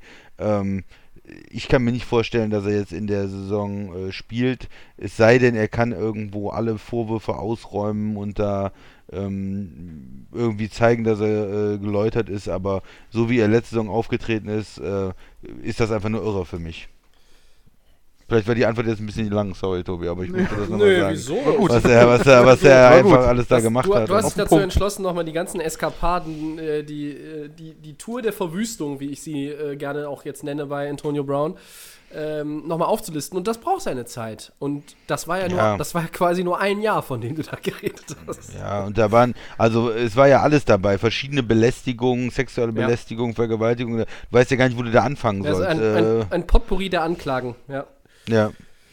Ich weiß auch nicht, ob jetzt in der, le- in der letzten Zeit irgendwas davon geklärt worden ist, äh, ob irgendwas verhandelt worden ist. Äh, das habe ich jetzt nicht mehr so verfolgt, aber. ja, da war, ähm, irgendwie gab es die Tage News, aber ich habe es mir nicht genau angeguckt. Ich muss auch ganz ehrlich sagen, dass ich äh, seit Monaten Antonio Brown News mehr oder weniger, ähm, ja, wenn überhaupt noch so mit einem Auge wahrnehme, weil, naja, irre, irre halt, ne? Also, Ja. das trifft es ja ganz gut. Ähm, ja, mein Wort, äh, ein Comeback des Wide Receiver in 2020 wäre kurios. Einfach aus den Gründen, die du gerade genannt hast. Äh, der Mann ist irre. Deshalb wäre es kurios. Ähm, es wäre kurios, wenn ihm jemand auch eine Chance gibt. Und es wäre kurios, wenn er diese auch nutzt und irgendwo sich halten kann. Und noch kurioser wäre hinten raus für mich sogar, wenn er irgendwie auf irgendwas käme, was man ansatzweise mit Niveau beschreiben kann. Und deshalb ist mein Wort kurios. Bitteschön, Max. Du bist dran. Comeback wäre auf jeden Fall unheilbringend. Oh, Äh, das ist schönes Christian hat äh, Christian alle alle schlimmen und Tobi hat es auch nochmal bestätigt, alle schlimmen Sachen, die der Mann gemacht hat. Ich glaube, der ist nochmal so heiß, der ist nochmal so geworden, weil äh, auf den Gedanken nochmal gekommen, ich will zurück, weil er, glaube ich, Brady bei den Buccaneers gesehen hat. Das ist ja so so irgendwie so sein, sein, sein Freund, glaube ich, auch so ein bisschen. Und der hat da, glaube ich, irgendwie auch Mhm. Hoffnungen, dass er vielleicht auch da in, bei den Buccaneers vielleicht unter Vertrag kommt. Das hat aber Bruce hab- Arians schon ähm, ins. Hat er Abge- schon, glaube ich, abgehakt, abgemacht, ja, ja. genau. Und wir hatten ja, glaube ich, auch schon vor Monaten gesagt, als wir gewusst haben, Brown ist nicht mehr in der Liga, ob er nochmal zurückkommt, wart, glaube ich, ihr beide, nee, der kommt nicht mehr wieder. Ich war ja noch eher sehr positiv, dass er es nochmal angreifen möchte, aber schlimm wäre das. Also der Mann kann ja wirklich ganze Franchisen auseinander, äh, auseinanderbrechen mit seinen ganzen, ganzen Eskapaden und ähm, für mich hat der Mann trotz seines Talents auch nichts mehr in der NFL verloren. Oh, das ist, das ja. Ja, es, das sind äh, einzelne Sachen und, und man kann natürlich auch Sachen klären und manche Sachen sind erstmal Anschuldigungen und so, aber äh, und manche Sachen sind auch vielleicht, äh, es gibt ja ein großer Unterschied zwischen einem kriminellen Verhalten und äh, sich selbst die Füße äh, ähm, einzufrieren oder so, ne? Aber insgesamt ist es halt eine, äh, du weißt ja gar nicht, wo du bei ihm anfangen soll. Er hatte so viele Aktionen, die von schwachsinnig und dämlich über äh, fast schon lustig bis hin zu kriminell äh, gingen, äh, dass das einfach für mich äh, zu viel ist. Äh, das, ja, er, er hat mit ähm, Lama Jackson so ein Workout gemacht, weil er der Cousin, glaube ich, auch ist von Hollywood Brown, oder Mhm. wie war das? Äh, die sind Genau. auf jeden Fall irgendwie verwandt und äh, die haben zusammen dann mit Lama Jackson und dann kamen natürlich auch die Gerüchte, aber ja, vielleicht in Baltimore, die könnten natürlich auch so jemanden gebrauchen und könnten angreifen Richtung Super Bowl. Ähm, aber auch wenn ich so eine Franchise wäre und so einen jungen Receiver habe und so einen jungen Quarterback, hole ich mir da so jemanden rein. Ähm, auf dem sportlich sicher interessant, aber menschlich und für den, für den Lockerroom würde ich davon doch äh, extrem abraten. Ja. Ja. Ja. Okay. Alle, alle Dann- drei Wörter, super. Weitermachen. Dann habe ich noch was. Ähm, dass Präsident Trump sagt, die NFL wird im September pünktlich und mit Zuschauern starten, ist Tobi. Ja, ich habe befürchtet, dass ich jetzt anfangen muss und ich Ah. habe mir, hab mir mehrere zurechtgelegt und wollte eigentlich vielleicht mindestens einen anderen hören, aber es ist okay. Ähm, mein äh, Wort ist beängstigend. Und ich sage euch auch warum. Ja. Ähm, dann, dann müsste ich mit etwas einverstanden sein, was Präsident Donald Trump sagt. Und das ist für mich beängstigend. Ähm, ähm, wenn ich das so auslege, ist beängstigend mein Wort. Ich könnte jetzt aber auch sagen, es ist delikat. Denn in der aktuellen Lage, in der die USA sich befinden und wenn man sich den weltweiten Vergleich anschaut von, von Zahlen äh, in der Corona-Krise in anderen Ländern, dann stehen die USA sicherlich momentan äh, ohne Frage als eines ja, der Länder da, die, die es am härtesten trifft und am heftigsten trifft. Äh, vielleicht sogar aktuell das Land, das es am heftigsten trifft. Ähm, die sind noch nicht so weit wie wir hier, ähm, weil sie später auch erst angefangen haben, Maßnahmen zu ergreifen, weil sie auch natürlich ein anderes Gesundheitssystem haben. Ähm, wenn, wenn ich mich auf Präsident Trump verlassen muss mit dieser Aussage, dann ist das beängstigend. Ansonsten ist diese Aussage für mich einfach nur delikat. Denn wenn er das sagt, als oberster Bürger der Vereinigten Staaten von Amerika, dann heißt das auch, dass das eine Menge Druck auf die Verantwortlichen der NFL legt. Und dann muss, müssen die irgendwann im Sommer sagen, dass das nicht funktioniert. Entweder ja, im September starten, aber ohne Zuschauer, was ich mir bei den Amis überhaupt nicht vorstellen kann. Äh, mit diesem Stichwort Geisterspiele. Ich finde auch das Wort Geisterspiel ganz furchtbar, aber egal. Ähm, oder dann, dass sie, dass Godell und Mitstreiter sagen müssen, wir gehen hier mit, mit Zuschauern in die neue Saison, aber wir fangen vielleicht im Oktober erst an. Und das wäre ja jetzt schon mal auch kein so allzu schlechtes Szenario ähm, von ganz, ganz vielen, die man momentan malen kann. Ähm, insofern ist es delikat, weil er einfach Druck aufbaut. Ich persönlich finde es beängstigend, weil äh, wenn er recht hat, äh, dann müsste ich mich über was freuen, wie gesagt, was Trump gesagt hat. Und das ist nicht so meine Art normalerweise. Max. Max.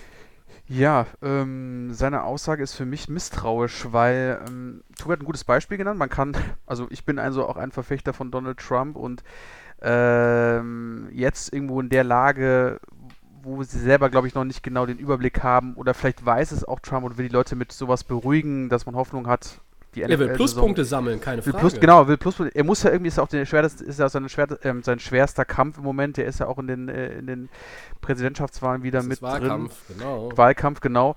Ähm, deswegen bin ich da echt sehr misstrauisch, was das angeht. Ähm, vielleicht ist es, wie gesagt, ohne Zuschauer möglich. Aber die Welle wird die Amerikaner noch heftiger treffen, als es jetzt schon passiert ist. Und äh, deswegen kann man dem Mann da nicht vertrauen. Äh, und deswegen halte ich mich noch sehr zurück, äh, weil wir einfach auch noch viel zu weit weg sind von, vom, von dem Öffnungsspiel im September. Ja. Also für mich einfach zu misstrauisch, äh, seine Aussage da irgendwie Glauben zu schenken. Ja. Ja, mein äh, Wort ist äh, vermessen. Ich finde, es ist vermessen. Es ist natürlich in der, der momentanen Situation ähm, nicht möglich, sowas vorauszusagen und man sollte sowas auch nicht tun, sollte man sich eigentlich zurückhalten, weil wenn man sich mal äh, zwei, drei Monate zurückversetzt, wie da die Situation war, da hätte man sich viele Sachen, die heute sind, überhaupt nicht vorstellen können. Und äh, so ist die Frage auch, was ist in zwei, drei Monaten, da, da ist es sehr schwer, äh, Prognosen zu machen. Und ähm, es ist natürlich ähm, jemand wie Trump, der sehr gerne eine, ähm, eine, Stärke demonstriert und sagt, ja, ab Ostern, da wird es wieder aufwärts gehen. Äh, da muss der bestimmte Sachen natürlich schon wieder zu, äh, eingestehen, dass hat, das nicht so auch, sein wird. Christian ja. hat ja auch gesagt, welches Ostern? Ja, und äh, genauso kann man natürlich jetzt gleich sagen, ja, ja, im September wird das passieren. Aber es ist mhm. vermessen. Man sollte sich in, in Demut üben und ein bisschen sagen, wir, wir warten ab, wir gucken uns das an. Vielleicht ist es möglich. Äh, dass ich würde mich auch darüber freuen, wenn es möglich wäre. Ähm, aber ich glaube, dass im Moment ähm, so eine Politik äh, der, der Stärke, und wir machen das schon, äh, naja, die stößt da oft an ihre Grenzen, äh, weil man dann hinterher doch erkennen muss, dass die Realität eine andere ist. Ne? Das ist aber natürlich seine Art, ne? Ja, die ist vielleicht auch im Moment nicht so angesagt.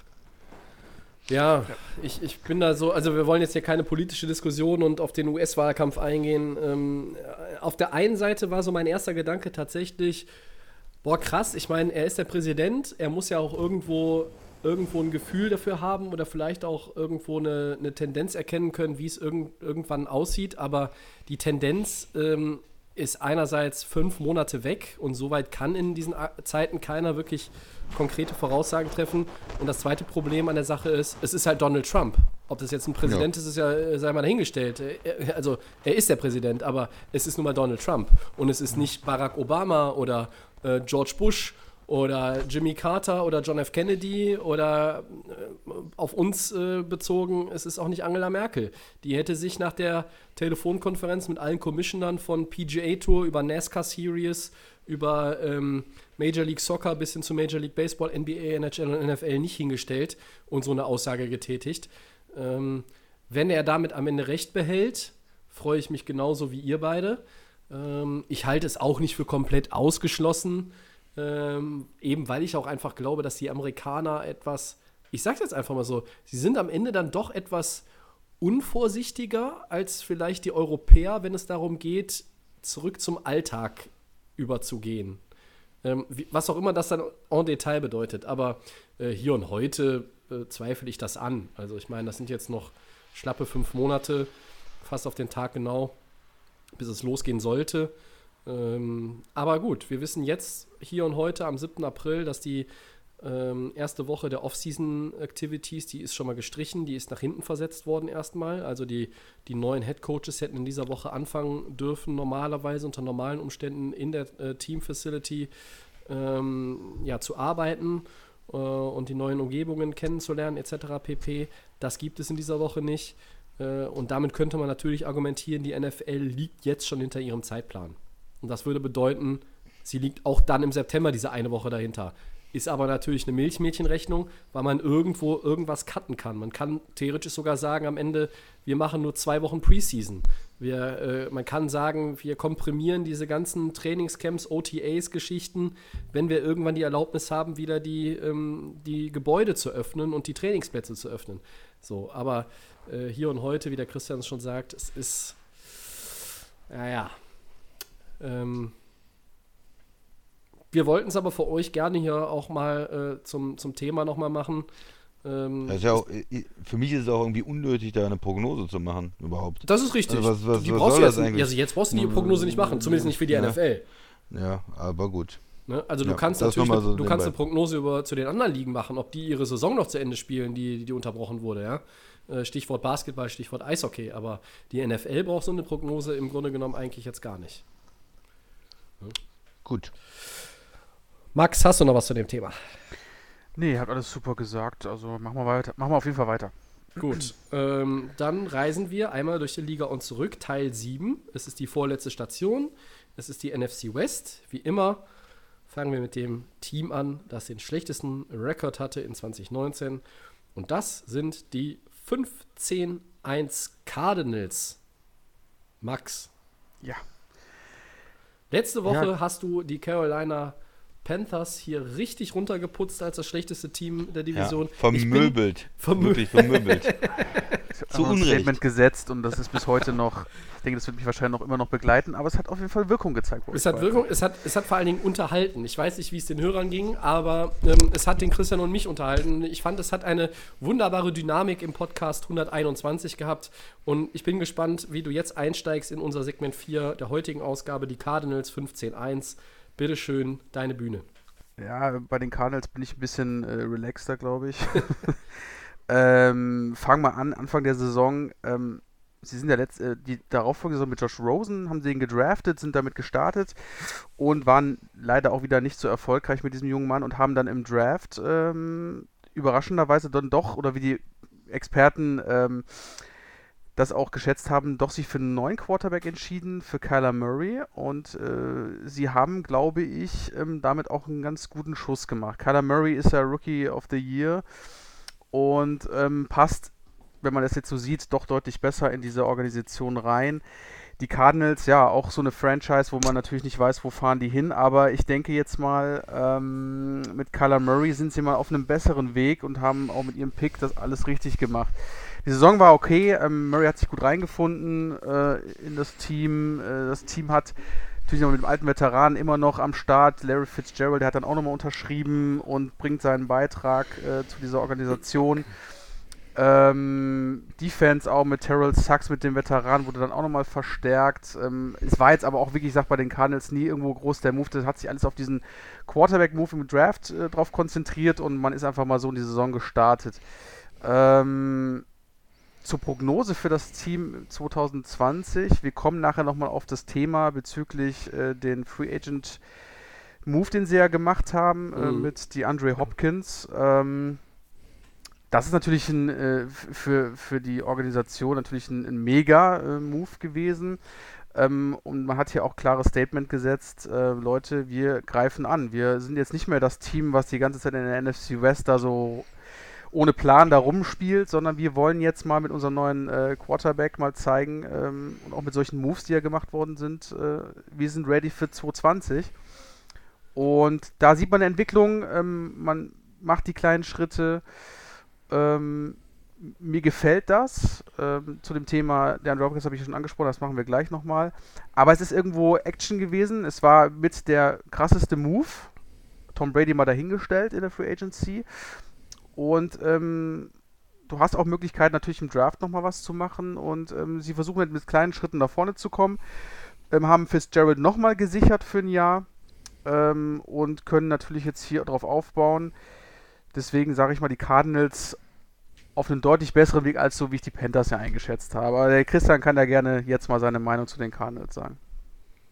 Ja, ich, ich stimme dir da zum größten dazu. Also ein Team, was auf dem richtigen Weg zu sein scheint. Ähm, mehr Hoffnung als äh, im Jahr davor.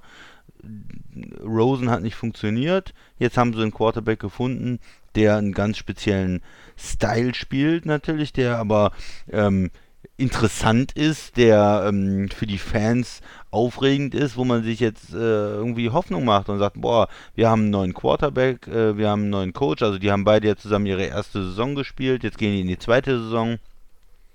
Äh, wir verstärken das Team, wir gehen jetzt mit Receiver, ähm, mit, mit Hopkins, den wir uns geholt haben, das war ein super Trade. Wir müssen natürlich noch ein bisschen was tun, die O-Line muss besser werden. Ähm, wir müssen in der Defense äh, wieder ähm, stärker werden. Also da haben die Cardinals in den letzten Jahren, finde ich, schon abgebaut ähm, und nicht mehr so das Talent, was sie mal hatten. Und da, da muss eine Menge passieren. Aber insgesamt ist doch da Hoffnung da. Und das ist doch, glaube ich, für eine Franchise immer das Wichtigste. Also du kommst von unten und ähm, es fühlt sich gar nicht so an, als wären sie das schlechteste Team der AFC West gewesen wären, sondern es fühlt sich eigentlich an, als wenn sie ähm, 8-8 gewesen wären oder so, finde ich, äh, weil man einfach weniger erwartet hat vielleicht auch. Und ähm, ja, da eine positive Saison hat. Also für mich sind das, äh, O-Line ist absolut ein Thema. Ähm, Running Back haben sie jetzt erstmal ein bisschen geregelt. Sie haben ja äh, Cameron Drake, der von Miami kam, oder Kenyon Drake, der von Miami äh, kam, ähm, gesigned. So, das heißt, den, den haben sie jetzt erstmal. Ähm, Johnson ist weg. Ähm, das ist, ist irgendwo klar geworden jetzt. O-Line muss noch was gemacht werden. Was ist mit den, vor allem mit der Tackle-Position? Geht man da im Draft natürlich mit, äh, mit Hilfe in der ersten Runde, wäre aus meiner Sicht gut. Receiver-Hilfe haben sie auch. Die Offense steht mehr oder weniger. Und dann kann man sich äh, in der Defense kon äh, konzentrieren, im weiteren Verlauf des Drafts in den, in nächsten Runden für die D-Line äh, Leute zu signen und, und, und zu gucken, wie, wie man da weiterkommt. Tobi. Äh, ja. Ich habe schon eine Menge gesagt. Der, der 3-3-1-Start war ja auch okay. Danach haben sie sechs Niederlagen in Folge kassiert. Und dann hat man auch relativ schnell erkannt, dass dieses ganze Murray-Kingsbury-System, dass das noch ein bisschen braucht. Das braucht einerseits Zeit, das braucht einer, andererseits auch noch ein bisschen Personal. Und ähm, über die Offense mache ich mir bei den äh, Cardinals weniger Sorgen. Natürlich muss man über die Offensive Line nochmal diskutieren. Ähm, da bin ich jetzt nicht auf allen Positionen wirklich überzeugt. Ähm, viele Mock-Drafts haben auch nochmal, auch, auch mein erster hatte, hatte CD Lamp als Receiver, also dass sie da nochmal noch mal nachlegen. Aber ich weiß gar nicht, ob das dann am Ende so der beste Move wäre mit dem Pick in der ersten Runde. Du hast halt einen DeAndre Hopkins, du hast einen Larry Fitzgerald, du hast Christian Kirk ähm, und du hast auch noch Andy Isabella, der war, glaube ich, auch ein Second, Second Rounder. ja. Und das ist so ein bisschen dieser Home Run, ähm, Home Run Spieler, ne? Der ist klein, schnell, den schmeißt, den schickst du auf Reisen mit den langen Bällen, wenn Murray ja, oder, schmeißt. Ja, ja. Ähm, dann hast du Kirk, der ist auch mhm. so ein, eher so ein Speedy Receiver. Ähm, mit Hopkins hast du jetzt auf jeden Fall auf der Position noch mal ein bisschen auch an, an Körpergröße gewonnen. Ne? Ja. Ähm, die Isa anderen Isabella ja würde ich so als Slot-Receiver ne? eigentlich typisch. Auch das kann er äh, auch, ja, ja, kann er auch. Aber Kirk kann das auch. Und du hast immer noch Fitzgerald und natürlich weißt du, jede Saison von, von Fitz ist wahrscheinlich die letzte, aber das sagt man schon seit fünf Jahren. Wenn du jetzt sagst, okay, das ist seine letzte, dann musst du dir aber trotzdem überlegen, will ich meinen First-Round-Pick jetzt dafür ausgeben? Christian hat eben die O-Line angeregt. Ich würde tatsächlich trotzdem auch Arizona ans Herz legen, an Position 8 mit Defense zu gehen. Und wenn mhm. alles normal läuft in diesem Draft, sind maximal drei Defensive-Spieler weg, bis sie dran sind. Das sind Chase Young, Jeff Okuda und Isaiah Simmons. Maximal drei, also diese drei. Vielleicht ist sogar noch einer da auf der 8. Das könnte, das könnte auch passieren. Ähm, und ansonsten hast du eine Menge Möglichkeiten. Du hast so Leute ähm, äh, wie, wie CJ Henderson als Corner, du hast die äh, Defensive Tackle wie, wie Kinlaw, du hast, ähm, du hast Kenneth Murray als Linebacker. Ähm, du hast auch noch die anderen Edge Rusher, die sicherlich an 8 ein bisschen zu hoch wären. Das haben wir auch am Freitag thematisiert. Also du hast da schon einige Optionen. Klar Aber findest du nicht, äh, ganz kurz, findest du nicht so ein Top-Tackle da irgendwie besser? Äh, ja, also in der Region, Christian, wo ihr Pick liegt, ist natürlich das naheliegend und irgendwo macht es auch mehr Sinn. Ne? Also ein, ein Tristan Wirfs oder ein Jedrick Wills vielleicht ähm, oder auch ein Mackay Beckton, falls er noch da Andrew ist. Andrew Thomas, die Andrew vier Thomas, sind ja so das die sind so die vier, ja, ja. Also das ist durchaus möglich. Aber ähm, mein, mein, Punkt, ähm, ich habe mich jetzt extra so ein bisschen auch darauf vorbereitet, ist einfach mhm. auch die Defense bei den Cardinals. Ja, ja, die ist nicht so gut gewesen. Äh, 27,6 ne? Punkte haben sie abgegeben im Schnitt. Das ist Platz 28. Die 402 Yards pro Partie, die sie abgegeben haben, jetzt dürft ihr raten und ihr werdet es direkt erraten, das ist welcher 32. Rang? So ist es. Ja, ähm, das ist die große Baustelle. Und ich sehe da äh, wenig konstantes Talent. Also Talent ist da irgendwo, an, auf Positionen schon, aber es ist einfach nicht, nicht durchweg irgendwo da. Also ich meine, klar, ein Chandler Jones äh, mega, hat, hat über Jahre Spieler. bewiesen, dass er einfach absoluter Top-Defender in der NFL ist. Und ein Patrick Peterson ähm, gehört sicherlich auch jetzt in seinem Alter immer noch zu den überdurchschnittlichen Cornern äh, in, der, in, der, in der Liga. Er war sicherlich mal einer der Top-Corner. Ich Ist er für- immer noch gut. Ist er für mich nicht So mehr, aber er ist er. immer, noch, ist immer noch ein guter Corner. So. Ja. Ähm, und ansonsten, ich weiß nicht, Buddha Baker Safety, und dann sehe ich so Cornerbacks wie Alford und so. Ah, ich weiß es nicht. Also da würde mir, würde mir irgendwo, da wäre für mich der Schwerpunkt in Arizona nochmal irgendwie ein bisschen was zu tun. Ähm, Man muss, man muss ja sagen, sie haben letztes Jahr in die Secondary investiert. Sie Ja. haben mit Brian Murphy in der zweiten Runde einen Corner geholt. Sie haben mit Jalen Thompson einen Safety äh, geholt, äh, immerhin. Und, Mhm. und äh, Jordan Hicks als Linebacker verpflichtet gehabt von Philly. Ja. Ähm, Chandler Jones äh, als, als Edge Rusher. Äh, sie versuchen da schon was zu machen. Wo, wo ich die große Schwäche mittlerweile sehe, ist halt wirklich in der Line selber. So Defensive Tackle. naja, Allen, äh, Peters und Phillips äh, sind jetzt vielleicht in der Kombination nicht der Weisheit letzter Schluss. Nee, und da musst du, musst du investieren. Und ich, ich denke, das sind, man kann sich ja vielleicht darauf einigen, O-Line und, und D-Line, dass das so die zwei Punkte Ja. sind, wo sicherlich Sinn macht für Arizona äh, zu investieren. Skill Position ist äh, einiges da und in der Secondary ist zumindest von den Namen her ein, ein gewisses Talent, aber ähm, ja, da D-Line, O-Line, wenn da Leute verfügbar sind und, und du hast mich jetzt ein bisschen überzeugt, Tobi. Also wenn man jetzt nicht mit so einem Tackle geht, äh, dann kann man sicherlich mit einem der Top ähm, Defender da auch gehen. Ich sehe Javon Kinley, äh, Defensive Ja, Kinley Tackle oder so, South ja. Carolina, den sehe ich als doch durchaus heißes Eisen, gerade weil du gerade auch die Line angesprochen Mhm. hast. Das ist so ein, so ein Part in der Defense, da könnte man drüber nachdenken. Ich bin mir auch gerade, wenn ich so aufs Board gucke, dass Arizona vielleicht, um noch weitere Picks zu sammeln, sogar ein bisschen runtertradet. Ja. Und sagt, okay, ich unsere auch Leute nicht völlig ausgeschlossen. k- kriegen wir auch ein bisschen später in der. Ein Kinlaw ist vielleicht auch noch auf äh, 15 oder sowas da und, und vielleicht kriegen wir dafür noch einen Second Rounder oder so. Zum Beispiel. Also das wäre, wäre auch noch so ein Szenario. Also das gehört, ist eines der Teams, die, die für mich nirgendwo äh, richtig gesettet sind, äh, Stand heute für die erste Draftrunde. Ähm, da kann alles Mögliche passieren. Ähm, einerseits, wenn sie sitzen bleiben auf ihrer Position, in welcher, also auf welcher, in welchem Mannschaftsteil sie tätig werden, aber auch mit der Möglichkeit zu sagen, okay, wir gehen runter und sammeln noch weitere Picks ein. Ähm, widerspricht der Max da oder eher nicht? Nee, ich stimme euch da vollkommen zu, weil du hast einfach eine geile Position auf der 6. Ihr habt es angesprochen, ähm, äh, Entschuldigung, auf 8. Du hast das Thema, ähm, du kannst ihn abgeben, den Pick, entspannt. Du kannst Picks sammeln. Du kannst dir entspannt wirklich, die O-Line habe ich auch mehr auf dem Schirm gehabt, um einfach die O-Line zu stärken. Ähm, vollkommen aber auch richtig, da haben der D-Line auch Riesenprobleme. Also die haben wirklich, ich glaube, einen entspannten äh, eine entspannte Position zu sagen, okay, wir gucken uns einfach an, was ist noch verfügbar, wer fällt vielleicht und dann einfach, denke ich mal, auf dem Board den Besten zu picken in der O-Line wie auch in der, äh, in, in der Defense. Oder ist wirklich ein, ganz anderes Team, die dann irgendwie noch ein gutes Paket den äh, die Cardinals anbietet. Also ihr habt es ja, wie gesagt, ausführlich ge äh, gesagt. Es ist, äh, also Cardinals eigentlich im Großen und Ganzen äh, mit dem Move, was die Andrew Hopkins angeht, mit der Position, wo sie sind, ist ein ganz klarer Rebuild, es passiert was und das äh, finde ich bei der Organisation gut, dass sie einfach so ein Statement jetzt gesetzt haben, ähm, können entspannt in den Draft gehen, ähm, läuft. Ja, die, die Cardinals sind für mich halt eines der Teams, das in der ersten Runde in der Position sich befindet, zu sagen, wenn wir dran sind, draften wir den besten Spieler, der auf dem Board ist.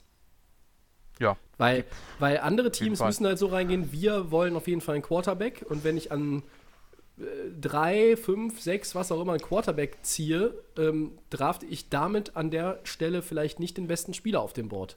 Wenn Cincinnati an 1 Joe Burrow zieht, ziehen sie nicht den besten Spieler auf dem Board. Der beste Spieler im Draft ist Chase Young. So. Und, ja, und deshalb, ähm, Arizona ist in der Position, das zu tun, eben weil man dann sagen kann, hey, da ist jetzt noch, sind noch, ich sag jetzt mal, alle Offensive Linemen, die bei uns auch relativ weit oben stehen auf der Liste, sind noch da. Hey, toll, nehmen wir den besten Spieler auf dem Board. Oder wie Christian sagt, da ist ein Kinlaw noch da.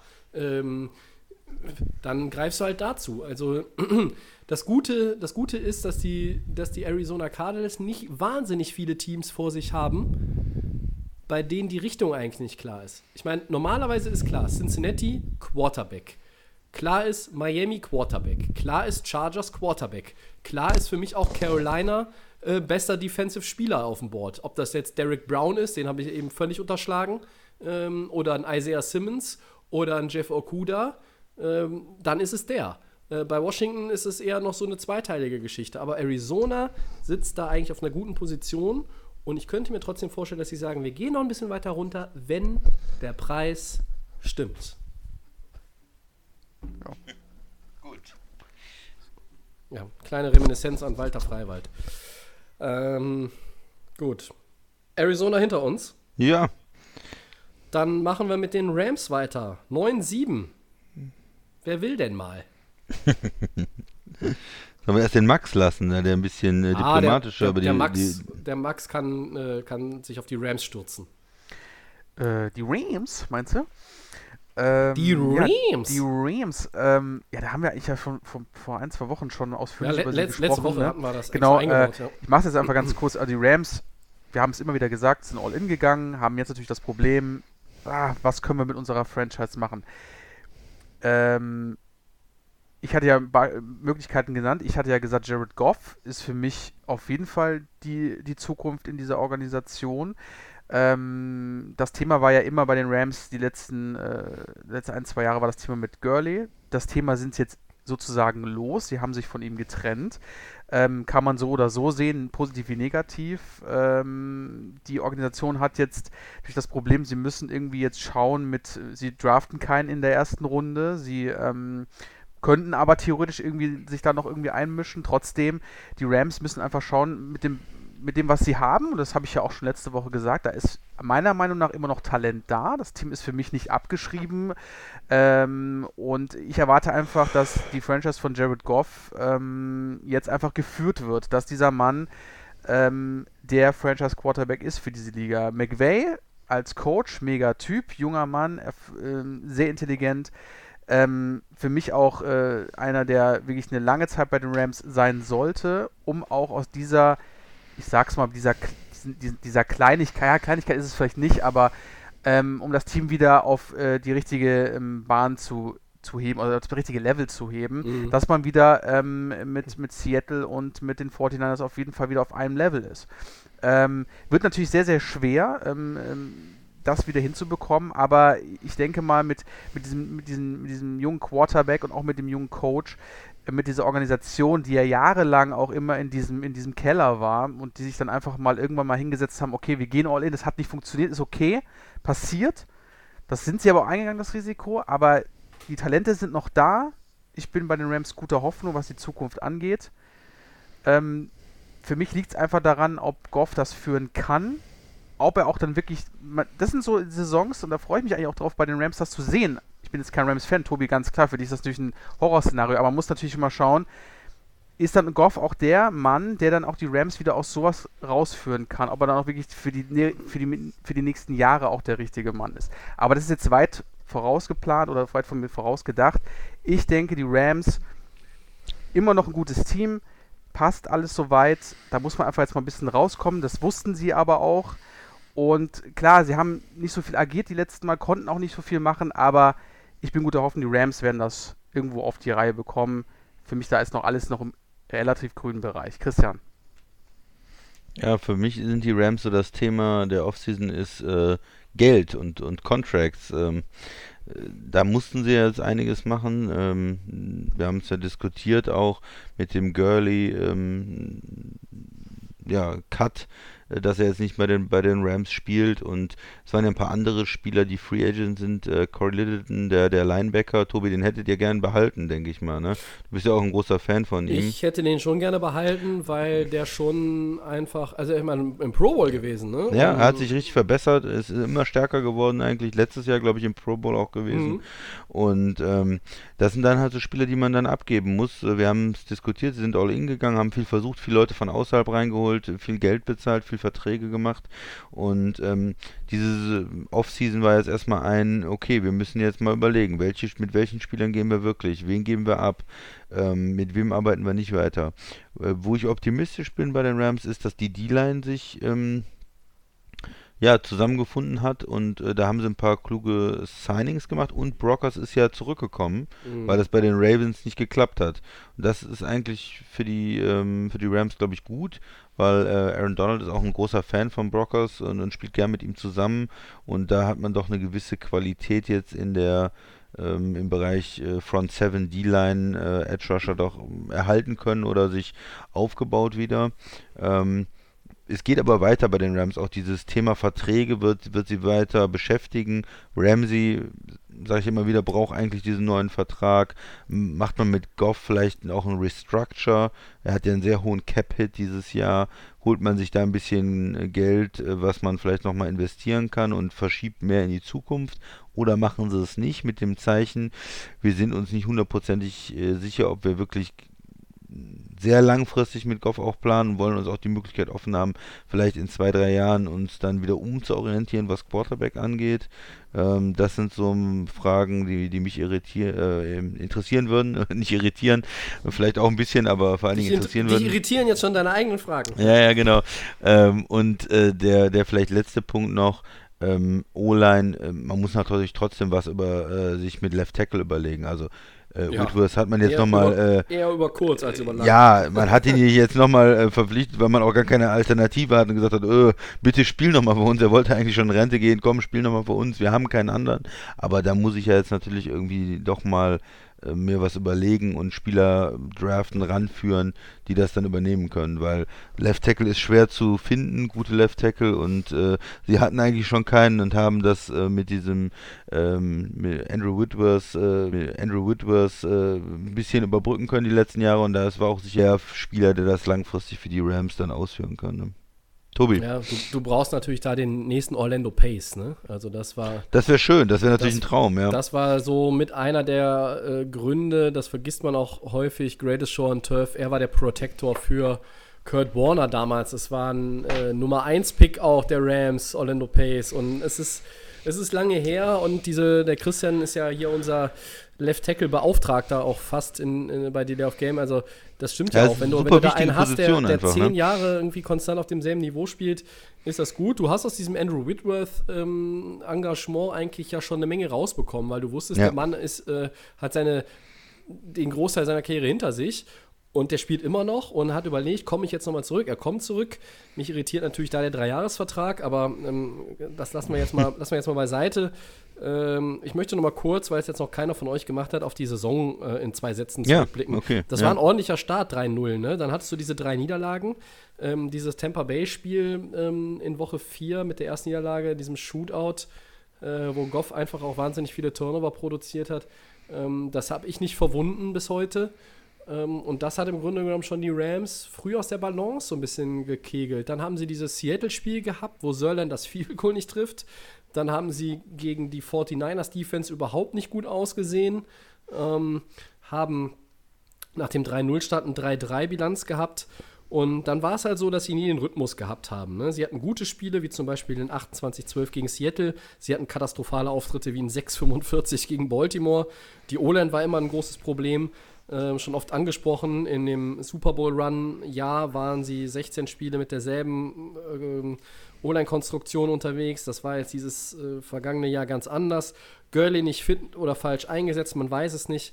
Die Passoffense war immer noch okay, 281 Yards bei all den Fehlern, die Goff auch immer noch macht. Ähm, aber natürlich ist die Rush-Offense mit Platz 26 und 93,7 Yards dann schon runtergegangen. Auch ein großes Problem der Rams waren die Strafen. 7,4 im Schnitt, das ist Platz 25. Also da ähm, sind so die Areas, wo man sich auf jeden Fall verbessern muss. Ähm, ich glaube auch, dass sie, ähm, dass sie mit Goff irgendwo mal so ein Restructure angehen müssen in Zukunft, Christian. Ich glaube auch, dass Jared Goff ein Standing hat in der Franchise, dass sie ihn nicht 2023 mit dieser ähm, Option, wo man rausgehen kann, dann auch loswerden wollen. Okay, Ich ja. glaube, dass sie sehr von ihm überzeugt sind. Ähm, wenn ich mir das jetzt genau überlege, andere Teams, welche Quarterback-Situation die haben, ähm, ich habe jetzt in, letzte, in den letzten Monaten auch viel über ihn gemeck gemeckert, aber es, ich glaube, wenn die O-Line stabil ist, ist auch Goff ein guter Quarterback, eben weil er in diesem System von, von McVay äh, passt. Das ist auch ein Spieler, wenn der den Ball hat und du bist fünf Punkte hinten und hast noch zwei Minuten und bist in der eigenen 25, dann glaube ich bei Goff halt eher, dass er dir das Spiel gewinnt, als bei anderen, äh, über die wir hier in den letzten Wochen mal geredet haben. Aber ähm, was ist mit der O-Line? Also wie gesagt, Whitworth kommt wieder. Ähm, du hast Corbett aus Cleveland letztes Jahr im Trade geholt, als Left, als Left Guard vielleicht äh, wurde der momentan gelistet. Noteboom äh, ist da auch äh, drin. Die halte ich beide für nicht grottenschlecht, aber auch nicht für absolut gut. Austin Blythe, der Center, kommt zurück. Das ist ganz wichtig. Der war letztes Jahr dann auch verletzt am Ende. Das war auch ein Riesenproblem. Auf der rechten Seite hast du mit Havenstein einen Tackle, in zweiter Hand noch Bobby Evans. Ich finde, das kann auch ganz gut passen, wenn denn alle fit sind. Und ähm, ja, Right Guard, David Edwards und Jamil Demby, ähm, die haben beide sogar parallel zusammengespielt am Ende, eben weil auch Havenstein verletzt war letztes Jahr. Und als dann am Ende irgendwie McVay eine Formation gefunden hatte, war die O-Line auch viel besser als zur Mitte der Saison. Also ich glaube, die letzten fünf Spiele hatte er mehr oder weniger dieselbe Formation, dann sah das gut aus. Und ähm, ich würde mir echt wünschen, dass sie auf Running Back was machen im Draft, auch wenn sie da wenig Möglichkeiten haben. Malcolm Brown, Daryl Henderson, habe ich auch schon mal jetzt ja letzte Woche beim Mockdraft angesprochen.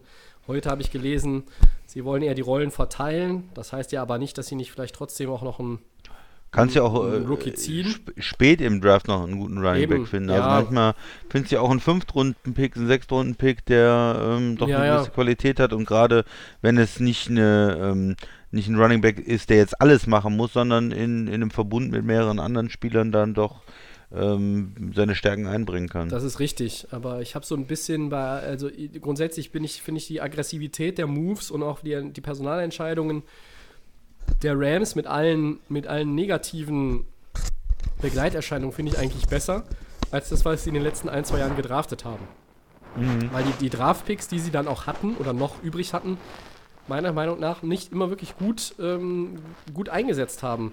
Ähm, positiv bin ich gestimmt, wenn ich auf die Defense gucke. Ne? Du hast Brockers zurückgebracht. Äh, dahinter äh, ist ein Sebastian Joseph Day, der, der in, äh, innerhalb der Organisation auch ein großes Standing genießt. Du hast Ashawn Robinson ähm, als, als Tackle jetzt geholt. Dahinter kommt ein Greg Gaines, der war letztes Jahr Rookie. Von dem halten auch relativ viele Leute was in der, in der Organisation. Dann hast du natürlich mit Aaron Donald immer noch das Monster schlechthin. Ähm, und du hast mit, mit Leonard Floyd einen Linebacker dazu gewonnen, der jetzt, glaube ich, äh, ähm, Littleton nicht ersetzen kann, aber der jetzt auch nicht die allerschlechteste Lösung ist in dem Preissegment. Trotzdem ist Linebacker, abgesehen von Elbocam, so ein bisschen die Problemposition, meiner Meinung nach. Sie haben ja auch äh, Jachai Polite, der letztes Jahr auch relativ hoch, äh, oder vor einem Mhm. Jahr oder vor zwei Jahren, relativ hoch auf den, auf den Draftboards war. Der ist dann auch gefallen. Ich meine, wenn der auch mal an sein College-Potenzial anknüpft, kann der auch noch mal irgendwie eine Verstärkung werden durch die Hintertür. Und du hast halt Ramsey, der kommt jetzt ins Contract Year. Mutmaßlich sind solche Leute im Contract Year immer besonders motiviert und besonders effektiv. Kann auch nur gut sein. Und auf den Safety-Positionen mit Rapp und Johnson mache ich mir jetzt auch nicht so die mega Gedanken. Ähm, also das heißt, äh, der lange Rede, kurzer Sinn, Talent ist da. Das, was im Draft überhaupt möglich ist, ist ja nicht viel Stand heute, aber da musst du wirklich auch gute Entscheidungen treffen und einfach auch Glücksgriffe tätigen. Dann hast du eine Chance, äh, in der Tobi, Division ganz kurz, mitzumischen. äh, wer ist zweiter, dritter Corner bei den Rams dieses Jahr? Ähm, ja, die Corner hinter Ramsey, äh, da ist halt auf der einen Seite Troy Hill, der ist ja auch schon länger da. Ähm, aber dann wird's dünn. Ne? Äh, Darius Ja, Williams, David Long Jr. Sie haben jetzt mit äh, Dante DeAyen verlängert. Der ist vielleicht dann so fast schon der dritte. Aber da müsste man auf jeden Fall mit einem der Picks ähm, in der dritten Runde oder was, da haben sie ja zwei, weil sie auch einen Kompensationspick bekommen. Da müsste auf jeden Fall schon auch ein Corner Ja. irgendwo mit. Ja, das habe ich mir nämlich gerade auch gedacht. Also da sollte man vielleicht als Rams, der Draft ist ja auch ganz gut für Einen Cornerbacks. Kicker brauchst du auch. ne? Ähm, da kannst du vielleicht was machen. Ja. Einen Kicker brauchst du auch, das ist Kicker richtig. brauchst du auch. Aber ähm, insgesamt, klar, Talent ist da. Äh, große Erwartungen habe ich persönlich jetzt nicht. Ich glaube, dass diese Division, die NFC West, über die wir heute reden, tatsächlich wieder die beste Division insgesamt, wenn du alle Siege zusammenrechnest, werden kann im gesamten Football. Ist durchaus möglich. Äh, Ja, Wenn die- kein wenn- Team wenn die ist so Cardinals- richtig wenn- abgeschlagen oder wenn die Cardinals mitmischen, ja, ich glaube, die Cardinals äh, schließen die Lücke zu den Rams. Und wenn die, wenn die Rams von, von 9-7 vielleicht auf 10-6 äh, sich hocharbeiten, das halte ich so fast schon für die, äh, für die, ähm, die Obergrenze in 2020.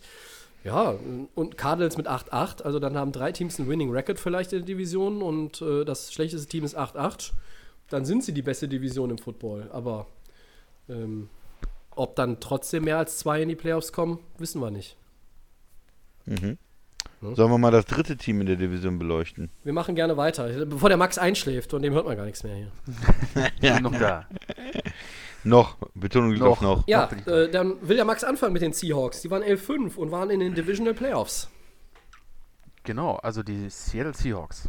Also ich bin auch kein Fan von der Organisation, aber trotzdem muss man da seine Props mal, muss man da mal rausgeben. Ähm, es ist schon faszinierend, ähm, die, was die Seahawks, auf welchem Level die die letzten Jahre auch spielen.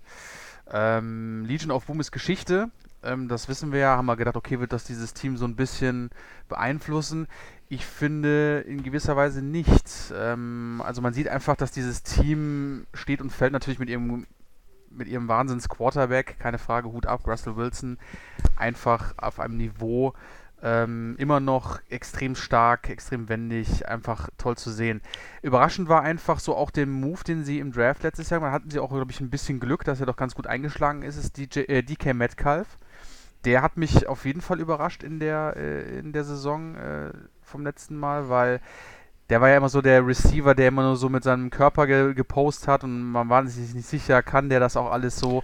Aber der ist gut, äh, hat sich gut in das Team eingebunden, ähm, sehr, sehr Ja, ich, stark. dachte, ähm, ich dachte auch, der wäre nur ein schnell laufender Kleiderschrank und äh, wurde genau, mehr Show als, äh, ähm, als Talent, aber das hat er auf jeden Fall bewiesen. Ähm, grandiose Saison für mich, Chris Carson. Ein absoluter Elite-Running Back in der NFL. Ähm, ja, findest du ihn so gut? Ja. ja, ich finde ihn wirklich mega gut. Naja. Ähm, auch so einer, der auch wieder so in diesem, in diesem Underdog noch da so ein bisschen rumschwirrt. Äh, schwirrt. und ich glaube, dass der sein Level nochmal steigern kann. Also mir hat er auf jeden Fall ähm, sehr, sehr gut gefallen. Aber auch, wie gesagt, die Defense. Ähm, wenn man sieht, die, die Jakeem-Brüder, die Griffin-Brüder hast du da mit rumlaufen. Du hast immer noch Bobby Wagner von Legion of Boom, die da ähm, einen guten Job gemacht haben. Ähm, Trey Flowers, der Corner. Also es sind immer noch große, große Namen, die dieses Team immer noch ähm, sehr, sehr stark macht. Und ähm, ich denke auch für die nächsten Jahre immerhin weiter zu einem der Playoff-Kandidaten gehört, obwohl es natürlich sich mit, 14, mit den 49ers und die Division haben wir auch vorhin angesprochen, Tobi hat es gesagt, es wird auch deutlich stärker natürlich jetzt, wenn die Cardinals und die Rams natürlich auch da wieder das Niveau ein bisschen nach oben legen. Deswegen Seattle für mich ähm, gutes Team. Also L5 ähm, haben ihr Bestes gegeben, haben die Playoffs erreicht. Ich muss sagen, ich bin gespannt, was sie im, im Jahr 2020 machen werden. Ähm, Clowny hatten sie ja sich noch dazu geholt. Das steht ja jetzt auch nochmal in den Sternen, ob er vielleicht nicht doch zu Seattle zurückkommt, ob er jetzt einen Verein findet. Ja, ich, rechne, aber- ich rechne damit, dass er da wieder spielt. Genau, also die Odds stehen relativ weit oben, dass er doch wieder für die Seahawks spielen wird. Also das Grundlegende ist da und ähm, Seattle spielt ein super Football, ho hohes Niveau. Ähm, ich denke, das wird sich nicht ähm, ändern und sie werden weiterhin die 49ers damit unter Druck setzen. Vielleicht können sie die auch nächstes Jahr knacken ähm, für den Nummer 1 Seed, äh, äh, für den, für den Seed ähm, Nummer 1 in ihrer Division. Also Seahawks, ähm, Respekt an die Organisation, es läuft seit Jahren gut. Ja, ich würde das unterschreiben, was der, was der Max gesagt hat. Also diese, diesen Respekt für die Organisation, ähm, für den Coach äh, Pete Carroll, für den General Manager ähm, äh, Snyder, ähm, dass die wirklich gut arbeiten und ähm, es geschafft haben, immer wieder, äh, auch wenn man, wie gesagt hast, die Defense fällt quasi auseinander, sind ganz viele Leute nicht mehr dabei. Auch ein Earl Thomas spielt nicht mehr für Seattle, ein äh, Richard Sch ähm, Sherman spielt nicht mehr für Seattle. Trotzdem hat sich das ein bisschen, ein bisschen verschoben zur Offense dann, die, die Stärken der Mannschaft und äh, man kommt wieder in die Playoffs und man äh, gewinnt dann sogar gegen Philly. Hatte man da ein bisschen Glück, dass ähm, äh, Wentz rausgeht mit der Verletzung? Ja. ähm, äh, war man ein dominierendes Team in 2019, äh, wo man das Gefühl hatte, die können in den Super Bowl kommen? Eher nicht. Äh, sie haben auch viele knappe Spiele gewonnen, viele verrückte Spiele gewonnen, aber hatte man Angst, als sie nach dem großen Rückstand in Green Bay äh, auf einmal wieder dran waren? Ja, man hatte als Packers-Fans verdammt Angst, weil äh, solange Russell Wilson da spielt, ähm, jetzt auch mit diesen guten Receivern, die er da zur Verfügung hat, einer besseren O-Line als, als früher, ähm, wobei da immer noch natürlich ein bisschen Luft nach oben ist, aber äh, in, mit dem Running Game insgesamt ist das ein, eine ordentliche, gute Offense. Ähm, manchmal ist das Playcalling ein bisschen konservativ für mich, dass man Russell Wilson nicht schon mehr Möglichkeiten gibt. Andere ähm, Systeme sind da besser, glaube ich, Quarterback äh, freundlicher. Ähm, aber insgesamt äh, hat man da trotzdem Respekt weiterhin vor Seattle und sie sind wieder in die Playoffs gekommen, sind eine Runde weitergekommen, eine erfolgreiche Saison ähm, und auch dieses einen guten Draft gehabt und man kann darauf jetzt im, im nächsten Jahr aufbauen. So, was ich noch sagen will zu den verschiedenen Mannschaftsteilen, ähm, Problem war in der Defense auf jeden Fall ähm, Pass Rush, also Sex. Da ist zu wenig gewesen, da brauchen sie eigentlich Verstärkung. Clowny hat da zum Teil, wenn er fit war, so ein bisschen ähm, positive ähm, ja, Akzente setzen können. Äh, von daher, ich würde mich auch für sie freuen. Ich denke, das passt eigentlich am besten, wenn er da bleiben würde, äh, sich für einen Vertrag, einen langfristigen in Seattle entscheiden äh, wird. Er hat jetzt schon das Team gew gewechselt, nochmal irgendwo anders hinzugehen. Ähm, Wäre, glaube ich, für ihn auch nicht so gut, sondern da äh, vielleicht in Seattle äh, in diese Defense äh, sich da reinarbeiten und da als, als ähm, ja, bester Pass-Rusher von Seattle zu arbeiten. Und da müssen sie aber weiter in der, ähm, im Draft auch gucken, dass sie die Defense verstärken. Äh, bei den Corner und Safeties hat man immer das Gefühl, Pete Carroll kann auch aus fünf Leuten von der Straße noch eine gute Secondary aufbauen. da mache ich mir eigentlich nie, nie Sorgen. Ähm, aber in der, in der Front braucht er doch ein bisschen mehr Talent. Das war auch in den wirklich guten Seattle-Teams. Die konnten ja auch den Run richtig gut stoppen. Die hatten Talent da ähm, äh, vorne und da muss, da muss noch ein bisschen was passieren. Da müssen sie gut draften und ein paar Leute holen. Um, ja, eine andere Position, wo ich vielleicht auch gedacht hätte, da würden sie mehr in der, in der Free Agency ähm, investieren, ist Tight End. Ähm, also, Ja, die, die haben, haben ja. noch vier, vier Tight Ends. Also, wenn du dir die Kombination anguckst, die hat ja, Ja. kein anderes Team. Die haben Greg Olson, Will Disley, Jacob Ja, Hollister und Luke. Wilson. die Kombination aus allen äh, gibt dir vielleicht auch, wenn du die alle irgendwie in einen Tight End zusammenfassen würdest, wäre das vielleicht auch gut. Äh, aber äh, wenn ich jetzt Greg Olson hole, äh, wenn ich den vor fünf Jahren geholt hätte, dann hätte ich gesagt, okay, aber ich hätte Ja, jetzt eher. und man, Äh, man muss dazu sagen, Will Disley hat nach Achillessehnenriss, von dem muss er sich Ja. auch erstmal erholen und so. Ne? Das ist, das ist insgesamt äh, für mich doch ähm, ja so ein bisschen zu wenig. Da, ich hatte auch gedacht, eventuell, dass sie vielleicht Hooper äh, holen, äh, aus dem Hooper holen oder Mhm. äh, vielleicht einen größeren Move machen, als jetzt da äh, den doch sehr alten, sehr verletzungsanfälligen Greg Olson zu holen. Äh, da hätten sie ja direkt noch Jimmy Graham holen können. Also das ist ja vielleicht nicht so die Den, große aber Aktion. den hatten sie schon mal, deshalb wollten sie Ja, ihn nicht, ja. nicht wieder haben. Also ja, da wird man sehen. Also Seattle könnte in der ähm, könnte Right Tackle ist auf jeden Fall äh, weiter Mhm. Need, ähm, sich da in der O äh, in der O-Line zu verstärken. Sie könnten äh, mit dem Tight End gehen äh, relativ früh, wobei man jetzt nicht so die absoluten Top Tight Ends hat. Vielleicht eher in der zweiten Runde mal Richtung Tight End gucken. Und sie könnten natürlich in der Defensive Line einen guten Defensive Tackle, äh, Defensive End Pass Rusher ähm, Wobei auch, Clowney auch zurückkommt, alles ne? suchen. Ja, ja, Ja, ich, ich das glaub ich vermu- schon.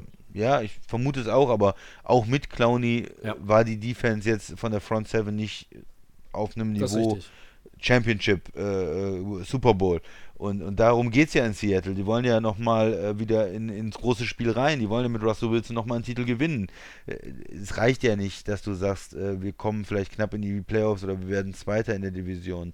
Das ist ja nicht dein Anspruch. Ähm, aber sie haben diese, diese Übergangszeit ähm, von diesem Veteranenteam mit der Defense äh, trotzdem erfolgreich gemeistert und sind jetzt äh, wieder in den Mhm. Playoffs gewesen letztes Jahr. Also das ähm, würde ich nur bestätigen, was der Max gesagt hat. Respekt für Seattle, wie sie das gemacht haben, weil das ist nicht ganz leicht. Da gibt es manche andere Teams, die dann mal zwei, drei Jahre 7-9 äh, auch waren. Auch New Orleans hatte das trotz Drew Brees, dass sie mal Jahre hatten, wo sie nicht erfolgreich waren und Seattle hat das äh, minimiert und äh, in so einem Jahr, wo man eigentlich nicht so das Riesentalent hatte, trotzdem äh, in die zweite Runde der Playoffs zu kommen, ist schon nicht schlecht. Vielleicht muss man da irgendwann auch mal was mit dem Playcalling machen, weil ich habe immer das Gefühl, Russell Wilson wird auch ein bisschen zurückgehalten da von der von der Organisation irgendwie. Me- Meinst du, den mal richtig von der Leine lassen? oder? Ja, lass ihn, lass ihn einfach sein Ding machen. Russell Wilson ist so ein geiler Typ und so ein geiler Quarterback. Äh, und fang da nicht an zu sagen, ich muss jetzt erstmal mit Chris Carson da den, den Run etablieren und laufe bei Ja. Zweiter und Zehn nochmal in die Line, sondern sagen, so ein bisschen ihm mehr, mehr Möglichkeiten geben. Ja? Bei Peyton Manning äh, oder Drew Brees, da wird auch nicht gesagt, äh, wir machen jetzt mal mit dem Run äh, bei, bei Second and Ten. Da hätte Peyton Manning den Leuten was ganz anderes erzählt. So. Also, äh, dass man ihm da noch mehr Möglichkeiten gibt, auch, auch mehr zu passen. Ja, ne, ne, ähm, Omaha. Tobi, Ja, ähm, ihr habt jetzt schon so viel gesagt und ich habe eben viel über die Rams gesagt. Wenn man ein Team im, Rebuild, ein Team im Rebuild ist, so wie Seattle eigentlich, nach diesem Ende der Legion of Boom, dann ist das erstaunlich, was sie die letzten zwei Jahre hinbekommen haben. Noch mal einen Schritt zurückzugehen auf die Rams auch, wenn du, wenn du ein Jahr wie jetzt hattest und du bist 9-7, dann erinnert mich das, genau auch wie bei Seattle, so ein bisschen, das erinnert mich an Pittsburgh. Das hatten wir ja neulich gesagt. Mike Tomlin hatte in all den Jahren noch keinen Losing Record. Und wenn, ja. wenn ich in zehn Jahren sage, Sean McVay hatte nie einen Losing Record, dann bin ich zufrieden. Auch wenn du nicht vielleicht jedes Jahr in die Playoffs gekommen bist, aber du warst immerhin 8-8 jedes Mal oder 9-7 äh, oder, oder bist halt die meiste Zeit tatsächlich auch in den Playoffs gewesen. Und bei Seattle ist das mit Pete Carroll ja tatsächlich auch schon der Fall. Und ähm, das ist, es ist beeindruckend. Und ähm, ich muss, muss ja auch so ein bisschen mich immer davon distanzieren, dass ich das einfach als Divisionsrivale, der die letzten Jahre immer gut war, ähm, dass ich für dieses Team eigentlich ja gar nichts übrig habe. Ähm, aber so Leute, auf, auf, also was sie auf Receiver mittlerweile haben, ähm, das, das imponiert mir einfach. Und das ist das beste Beispiel für mich, wie gutes Management funktioniert. Ähm, DK Metcalf war ein Stil am Ende der zweiten Runde. Das habe ich schon so oft ja. gesagt jetzt in den letzten Monaten. Jedes Team hätte ihn haben können bis dahin. Keiner hat zugegriffen. Die Zweifel waren irgendwie da. Äh, dieser Monster-Combine-Auftritt hat jetzt nicht irgendwie die Leute dazu bewogen zu sagen, okay, let's go, wir geben den Pick und schnappen uns den Burschen, sondern der fiel, der fiel, der fiel. Und dann hat Pete Carroll sein Shirt ausgezogen und als er im ähm, im Office des Seahawks war, standen die beide mit Oberkörper frei gegenüber eines der besten Bilder, ähm, was mit dem NFL-Draft zu tun gehabt hat in den letzten zehn Jahren, was ich überhaupt gesehen habe. Großartig. Jetzt haben sie Philipp Dorsett noch dazu geholt, ähm, der in, in ähm, New England natürlich jetzt auch nie ein, ein, Spieler war, der irgendwo mit, mit einer 1000-Jahr-Saison um die Ecke kommt, aber der wird da auch gut reinpassen in das System. Und der Nummer 1 Receiver und einer, über den man einfach auch reden muss, wenn es um die besten Receiver in dieser Liga geht inzwischen, auch wenn ich ihn eigentlich nie mochte und auch heute noch kein, keiner bin, der sich von ihm ein Trikot holen würde, ist Tyler Lockett. Das ist ein ja. Wahnsinnstyp. Was der machen kann, ähm, äh, die Seahawks sollten vielleicht sogar darüber nachdenken, im, äh, sich irgendwie auch einen neuen Returner im Draft zu holen, weil mir das Risiko zu hoch wäre als GM äh, oder auch als Coach, Tyler Lockett immer in einem Return-Game einzusetzen, weil da kann irgendwas passieren. Den möchte ich einzig und allein als Nummer 1 und Star-Receiver in meiner Offense sehen und nicht immer noch mit irgendeinem Punt-Return oder Kickoff-Return. Stell da jemand anderen hin. Weil Lockett muss der Nummer 1 Receiver sein oder vielleicht ist es auch Metcalf, aber dann hast du halt einen One-Two-Punch ähm, und das ist einfach diese Position, die zeigt mir, was Seattle gemacht hat. Und du hast es eben auch gesagt, Christian, äh, viele knappe Spiele, aber sie waren halt 10-2 nach Woche 13. Da schnupperten sie am Homefield Advantage äh, auch noch, ne? Und ja, dann Wahnsinn, haben sie drei Niederlagen in vier Spielen gehabt, lustigerweise gegen die Teams, die äh, da hießen Cardinals, Rams und 49ers, also alle aus der Division. Ähm, und sie waren halt auch so ein bisschen, trotz der fehlenden Namen in der Defense, äh, unter den besten fünf, wenn es um die Takeaways ging. Also ähm, es ist einfach beeindruckend, was Seattle in den letzten zwei Jahren gemacht hat. Äh, wir reden hier immer vom Rebuild äh, und müssen dann immer im Januar sagen, Seattle ist schon wieder in den Playoffs.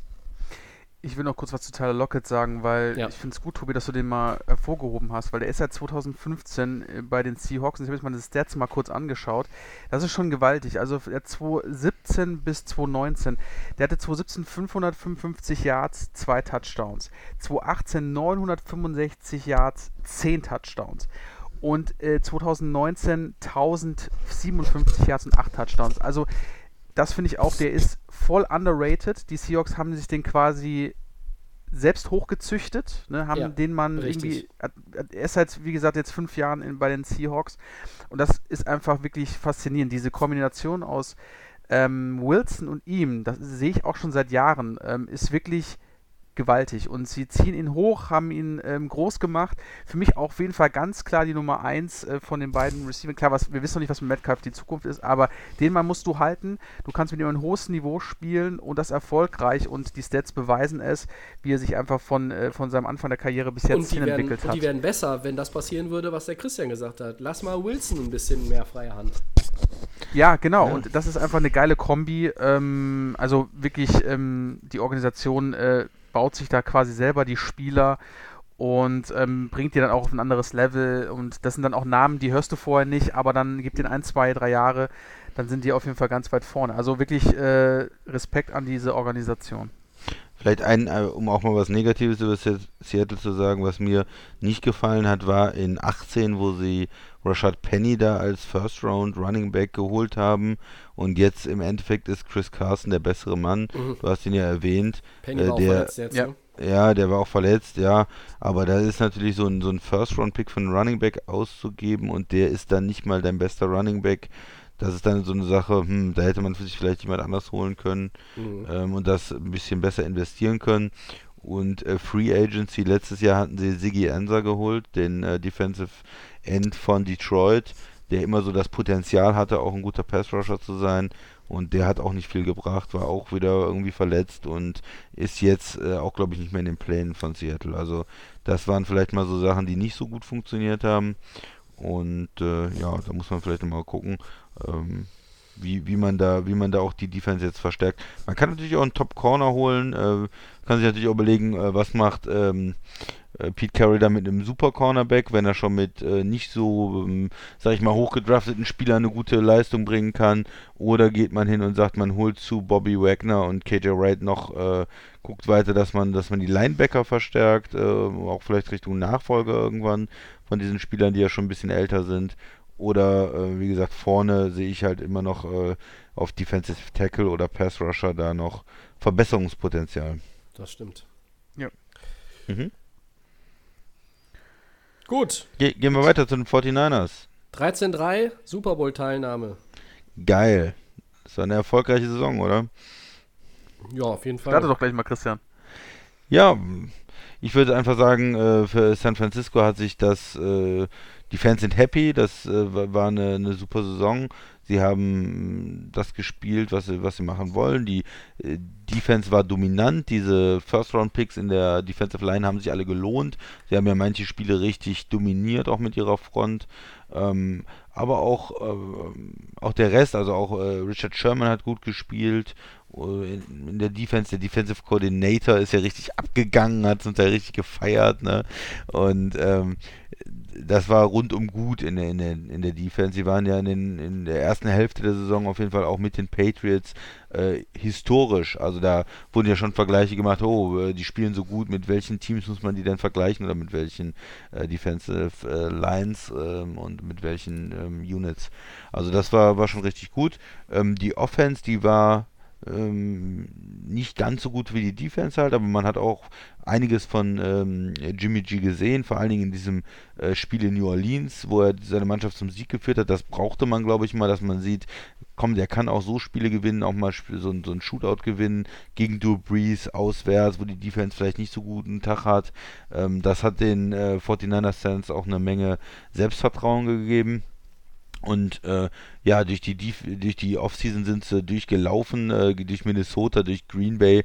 Die, das waren ja Spiele, die richtig dominant waren, auch von der Rushing Offense, vom Konzept, vom, vom, vom Coaching-Stuff. Also das sind für mich auch ähm, Coaches, Kyle Shannon, der eine klare Ideen hat, kreativ ist und weiß, wie er sein Running Game nutzt und auch wenn alle äh, wissen, was kommt, können sie es nicht stoppen.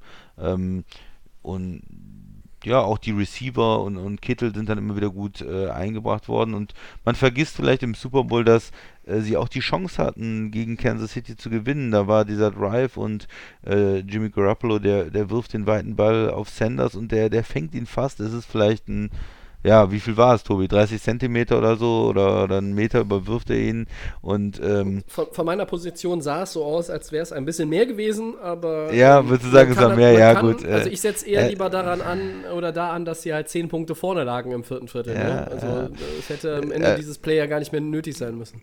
Genau, also man kann darüber diskutieren, aber sie waren auch nicht chancenlos im Super Bowl. Also keiner würde sagen, sie waren irgendwo chancenlos, sondern sie hatten sowohl mit der Defense Sie die Möglichkeit zu mindestens gewinnen. zweieinhalb Viertel des Spiels das bessere Team. Ja, äh, und auch am Ende hatten sie noch die Chance und ja, du bist jetzt mit einem mit Team unterwegs, du hast, äh, dein Quarterback geht nicht in Rente, viele deiner Spieler kommen zurück, Bosa in der D-Line äh, war ein Rookie, ähm, du, du kannst das, äh, ähm, Kittel ist weiter da, du kannst das Team weiter verstärken, hast sicherlich so ein paar Positionen, wo du noch was machen musst, aber insgesamt ist die äh, Zukunft für die 49ers doch relativ rosig, würde ich sagen, Tobi. Ja, das ist generell richtig. Ähm, es stellt sich so ein bisschen natürlich die Frage, Ähm, ich gehe nochmal einen Schritt zurück, bevor, Ja. bevor es gleich keiner mehr macht. Ähm, also der 8-0-Start war beeindruckend. Und dann, ähm, also der 8-0-Start war beeindruckend. Und da haben alle schon gesagt, oh, oh, und hier 49ers haben es geschafft reinzukommen, Patriots nicht. Ähm, sie hatten Niederlagen gegen Seattle und Baltimore, gegen die ist es keine Schande zu verlieren. Seattle war, glaube ich, auch ein richtig enges Ding. Baltimore war diese, Ja. Baltimore war, glaube ich, diese Regenschlacht, ne? Und ähm, dann haben sie gegen Atlanta verloren mit diesem wundersamen Play am Ende. Ähm, und sie waren hinter Baltimore das zweitbeste Team, äh, was, die, was die Rushing Offense anbelangt. Also es war einfach eine rundum tolle Saison, wo halt nur so ein bisschen die Kirsche auf dem Sahne-Eisbecher hinterher gefehlt ähm, hätte und die hätte die Form von der Vince Lombardi Trophy gehabt. Ähm, trotzdem stellt sich jetzt wie immer die Frage, die berühmte Frage, wie kommt ein Team, das die Niederlage im Super Bowl einstecken musste, in die neue Saison? Ja, so kommst du jetzt. Und wir gucken jetzt mal ein Jahr zurück. Da war es auch ein Team aus der Division und das waren die Rams. Und wir wissen, das ist nicht ganz so gut gelaufen. Und ein paar Parallelen sehe ich tatsächlich auch. Grundsätzlich ähm, sind die 49ers ein Team, was auf den Key Positions etwas jünger aufgestellt ist. Ähm, weil zum Beispiel Nick Bosa bei seiner Super Bowl-Teilnahme jünger war als ein Aaron Donald, um mal den Top-Defender zu nehmen weil äh, sicherlich die O-Line jünger ist ähm, zu größten Teilen, als es die O-Line der Rams war, die jetzt so ja auch gar nicht mehr so zusammenspielt. Ähm, und irgendwann kommen halt diese Dinge auf die 49ers zu, die auf die Rams schon zugekommen sind und die jetzt den Rams hin hintenrum in den Arsch beißen. Nämlich Verträge mit deinen Top-Leuten. Du musst ja irgendwann Nick Bosa einen neuen Vertrag geben. Ja. Du musst irgendwann George Kittle diesen neuen Vertrag geben. ja. Und äh, die Geschichte, die jüngere Geschichte der National Football League lehrt uns ja, Max und Christian, es ist ja eigentlich besser, das jetzt zu tun, als noch länger damit zu warten. Stichwort Doug Prescott. Ähm, und deshalb würde ich ja eigentlich sagen, oder ähm, mach doch mit George Kittle jetzt bitte den Vertrag schon fest. Macht ihn jetzt zum Highest Pay Tight End. Er ist wahrscheinlich der beste Tight End in der Liga. Bezahlt ihn als solchen. Bezahlt ihn besser als, wer ist jetzt der ak aktuell bestbezahlte? Ist es Austin Hooper? Es ist immer Jimmy Ja. Graham. Es ist Oder immer ist, es Jimmy wieder, Graham. oder ist es wieder Jimmy Graham? ist er nicht mehr. Ja, Ich, also, also tu es, ja, weil bei Bosa kann man sagen, okay, hier wartest du das, das noch ab, aber bei Kittel, glaube ich, ist einfach auch, äh, äh, Tight End ist eine Position, die im Normalfall natürlich physisch andere Ansprüche stellt als ein Defensive End. aber, aber ganz kurz nur, Bosa ist ja erstmal mit dem Rookie-Vertrag ich angefangen. weiß, also der ich muss weiß, jetzt noch ich weiß. machen. Da sage ich jetzt auch nicht, dass du das dieses Jahr machen sollst, aber vielleicht kannst du auch schon überlegen, ähm, vor seiner dritten Saison in der Offseason 21 da irgendwie was auszuarbeiten, weil wir wissen, es wird alles immer teurer. Äh, trotz steigender äh, Salary Caps, ja. Ähm, Ich bin zum Beispiel auch sehr überzeugt von dem Move, den sie gemacht haben, Quan Alexander zu holen. Das war auch so, äh, ja, Tampa Bay jetzt nicht so, aber das war ein guter Move äh, auf Linebacker. Ähm, Sherman hat sich auch richtig, richtig bezahlt und ähm, Ja. Sie sind in der Secondary mit, mit Leuten wie Jimmy Ward jetzt vielleicht nicht vom Namen her die absoluten Top-Leute, aber die spielen auf Top-Niveau. Äh, über die vier First-Rounder in der D-Line haben wir gesprochen. Der Forrest Buckner ist weg. Vielleicht holt man da einfach den nächsten äh, First-Rounder ähm, für die D-Line. Das ist Ja, und sie haben ja, sie haben immer noch dann drei äh, und, ja, und ja, die klar. Ford, äh, also das ist, ist ja immer noch nicht schlecht. Sie haben sich äh, ein bisschen, und das, das war, haben wir auch schon diskutiert hier, überraschend für Armstead vielleicht entschieden und haben de, Forst Buckner gehen lassen. Ähm, das hätte man nicht unbedingt erwartet, man hätte es vielleicht umgekehrt erwartet. Aber sie kriegen dafür einen First-Round-Pick und du sagst es, Tobi, die können den äh, in die D-Line investieren und da wieder, ähm, wieder diese Stärke einfach nochmal Genau. ähm, zementieren. Oder sie können in einem Draft, wo es äh, sehr viele gute Receiver gibt, sich endlich diesen Nummer 1 Receiver auch holen, der immer noch fehlt. Ne? Ja, äh, sie haben sich Sanders äh, geliehen äh, und der ist ja auch eher Nummer 2 Receiver vielleicht und den wieder abgegeben jetzt und dieser Nummer 1 Receiver, Debo Samuel ist, äh, Samuel ist nett, ähm, aber oder Goodwin ist vielleicht auch ganz nett, aber das sind ja nicht so wirklich die Nummer 1 Receiver, die man eigentlich braucht und das würde die, die, die Offense, glaube ich, nochmal äh, noch mal einen richtigen Push geben, wenn die Das ist- wirklich richtig guten Receiver noch hätten. Das ist richtig, aber ich glaube, dass du mit Mostert, Coleman und Brader weiterhin auch über den Run kommen wirst und, Ja. und, tust. Und dann ähm, ist vielleicht nicht die ganz große Not, aber trotzdem äh, gibt es äh, gibt's da keine Diskussion. oder holst du dir, holst du dir einen, äh, Receiver. Ne? Oder holst du dir einen äh, Top-Left-Tackle und lässt den äh, ein Jahr warten, weil äh, Joe Staley auch schon 13 Jahre in der Liga ist. Das könnte ich mir auch vorstellen als mögliche Entwicklung mit den Draft-Picks. Ich könnte mir halt, wie gesagt, auch vorstellen, dass man den Pick 31, ihre, den, den eigenen ursprünglichen Pick wieder weggibt, um dann ein bisschen weiter nach unten zu kommen, weil sie nicht so viel Draftkapital haben in den Runden 2 bis 4, nämlich gar nichts. Ähm, oh, auch da ist es so ein bisschen, wohin geht's mit den 49ers im Draft? Das so, gibt so mehrere Möglichkeiten und ähm, für mich können sie aber auch eigentlich gar nichts falsch machen, weil sie können ihre beiden Picks behalten und sagen, hey, wir haben zwei First-Rounder, wir gehen meinetwegen mit einem D-Liner und einem Receiver, du kannst an 13 einen Top-D-Liner nehmen, dann schnappst du dir Kinlaw, dann schnappst du dir äh, Derek Brown oder wen auch immer und auf 31 sind immer noch Receiver da, die in der ersten Runde ähm, gezogen werden können, ohne dass man sagt, das ist viel zu früh. Ähm, und dann, dann stehst du dann auch ganz gut da. Eben weil du auch vielleicht nicht unbedingt diesen Playmaker à la CD Lamb brauchst, weil du einfach ein Run-First-Team weiterhin bist. Also da sehe ich die 49ers in einer sehr komfortablen Position. Genauso gut auch zu sagen, hey, 31, wer will noch in die erste Runde rein? Wie bei unserem ja. Draft hier die Rams, auch wenn es ein Divisionsrivale ist oder keine Ahnung wer und dafür habe ich einen Zweitrunden-Pick und einen Viertrunden-Pick oder was auch immer. Ja, nehme ich. Ja, kann, ich mir weitere, kann ich mir weitere Spieler holen, die günstig sind auf Rookie-Verträgen, die ich nicht erstmal mit 15 Millionen zuschütten muss, wie in der Free Agency irgendwelche Leute. Und ich entwickle die weiter. Wir können das, das haben wir gezeigt. Und insgesamt ist das Team in San Francisco ja auch nicht so, dass die auf wahnsinnig vielen Positionen einfach die Skill-Player fehlen. Du bist einfach, nee, du hast einfach ein jetzt schon super Team. Ja. Finde ich auch. Und du hast halt deinen äh, Quarterback auch am Anfang, ähm, der ist teuer, ja, aber du hast auch ganz viel Geld in der ersten Saison bezahlt und hast gesagt, okay, ja. ähm, jetzt haben wir das Geld, äh, wir bezahlen das äh, Dreck gegen den Cap und, und geben ihm das Geld und jetzt ist er eigentlich relativ günstig und äh, man kann das äh, Geld dann für andere Leute bezahlen. Also da haben sie auch gut mit dem Cap gearbeitet. Finde ich auch. Max, dich ja. äh, müssen wir auch mal zu Wort kommen lassen. Schwer ja. bei uns, ne, überhaupt zu Wort zu kommen. Du, äh, ihr habt so viele Argumente reingeknallt. Also bei mir sind die 49ers so ein Team, das ist wirklich so 50-50. Ich stimme da auch zu bezüglich dem Thema Super Bowl Hangover. Das nehme ich aber ganz vorsichtig, äh, erwähne ich das nur. Oder das Team sagen, okay, es bleibt weiter auf dem Niveau, weil es einfach auch doch viel zu viel Talent in diesem, in diesem Team geht. Was man natürlich auch da äh, Respekt, äh, Respekt an die Organisation sagen muss oder geben muss, weil die das einfach, ähm, für mich sind es ja schon einen Schritt zu schnell gewesen. Also ich habe sie ja in meiner Prognose gesagt, sie brauchen noch. Sie mhm. waren bombastisch. Ähm, ein, einen Run hingelegt in der Division 13-3 in der NFC, wo es immer schwer ist, um Plätze zu kämpfen, ähm, weil das Niveau deutlich höher ist. Aber deswegen bin ich so zwiegespalten. Es ist so viel sie, sie, haben ja mit einer Offense auch gespielt, die äh, Christian, die auch nicht so extrem stark war wie die Defense, ganz klar, aber es hat trotzdem gut funktioniert. Und Jimmy G, ich bin nicht der größte Fan von ihm, aber es hat Warum nicht? auch was. Ja, ich weiß nicht. Weil du das ist bist. Irgendwie so, ich habe so das, ich habe so das, ich weiß, es ist so ein Gefühl irgendwie, aber trotzdem hat er beim bei der besten Organisation im Football gelernt und das hat sich auch irgendwo dann auch ausbezahlt und deswegen haben sich die 49ers ja auch für, für ihn entschieden damals. Ja, bei den Bengals. Haben.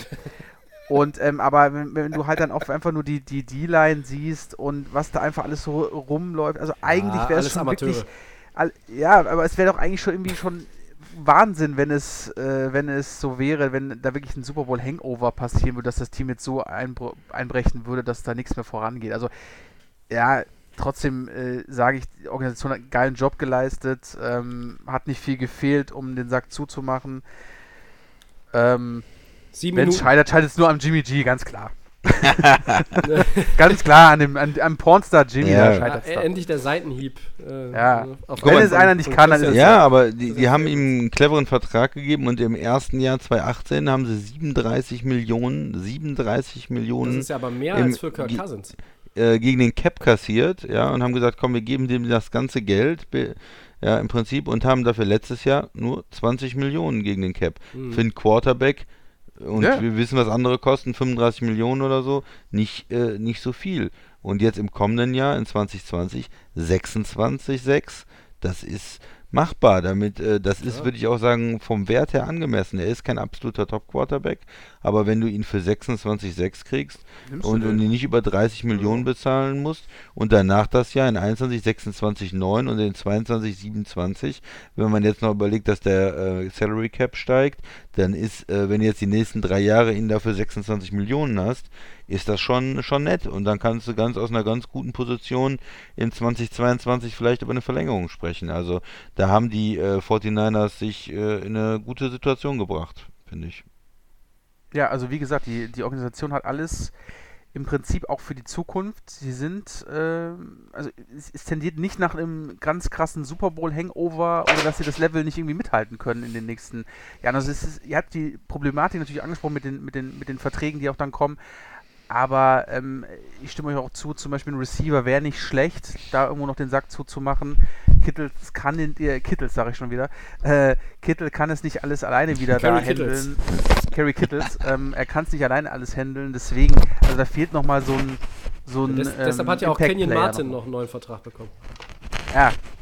Ähm, und der trotzdem, also der noch so ein Impact-Player, der einfach irgendwo ähm, nochmal so ein Statement setzt. Ich glaube, das wird bei den 49ers noch reinpassen in der Offense.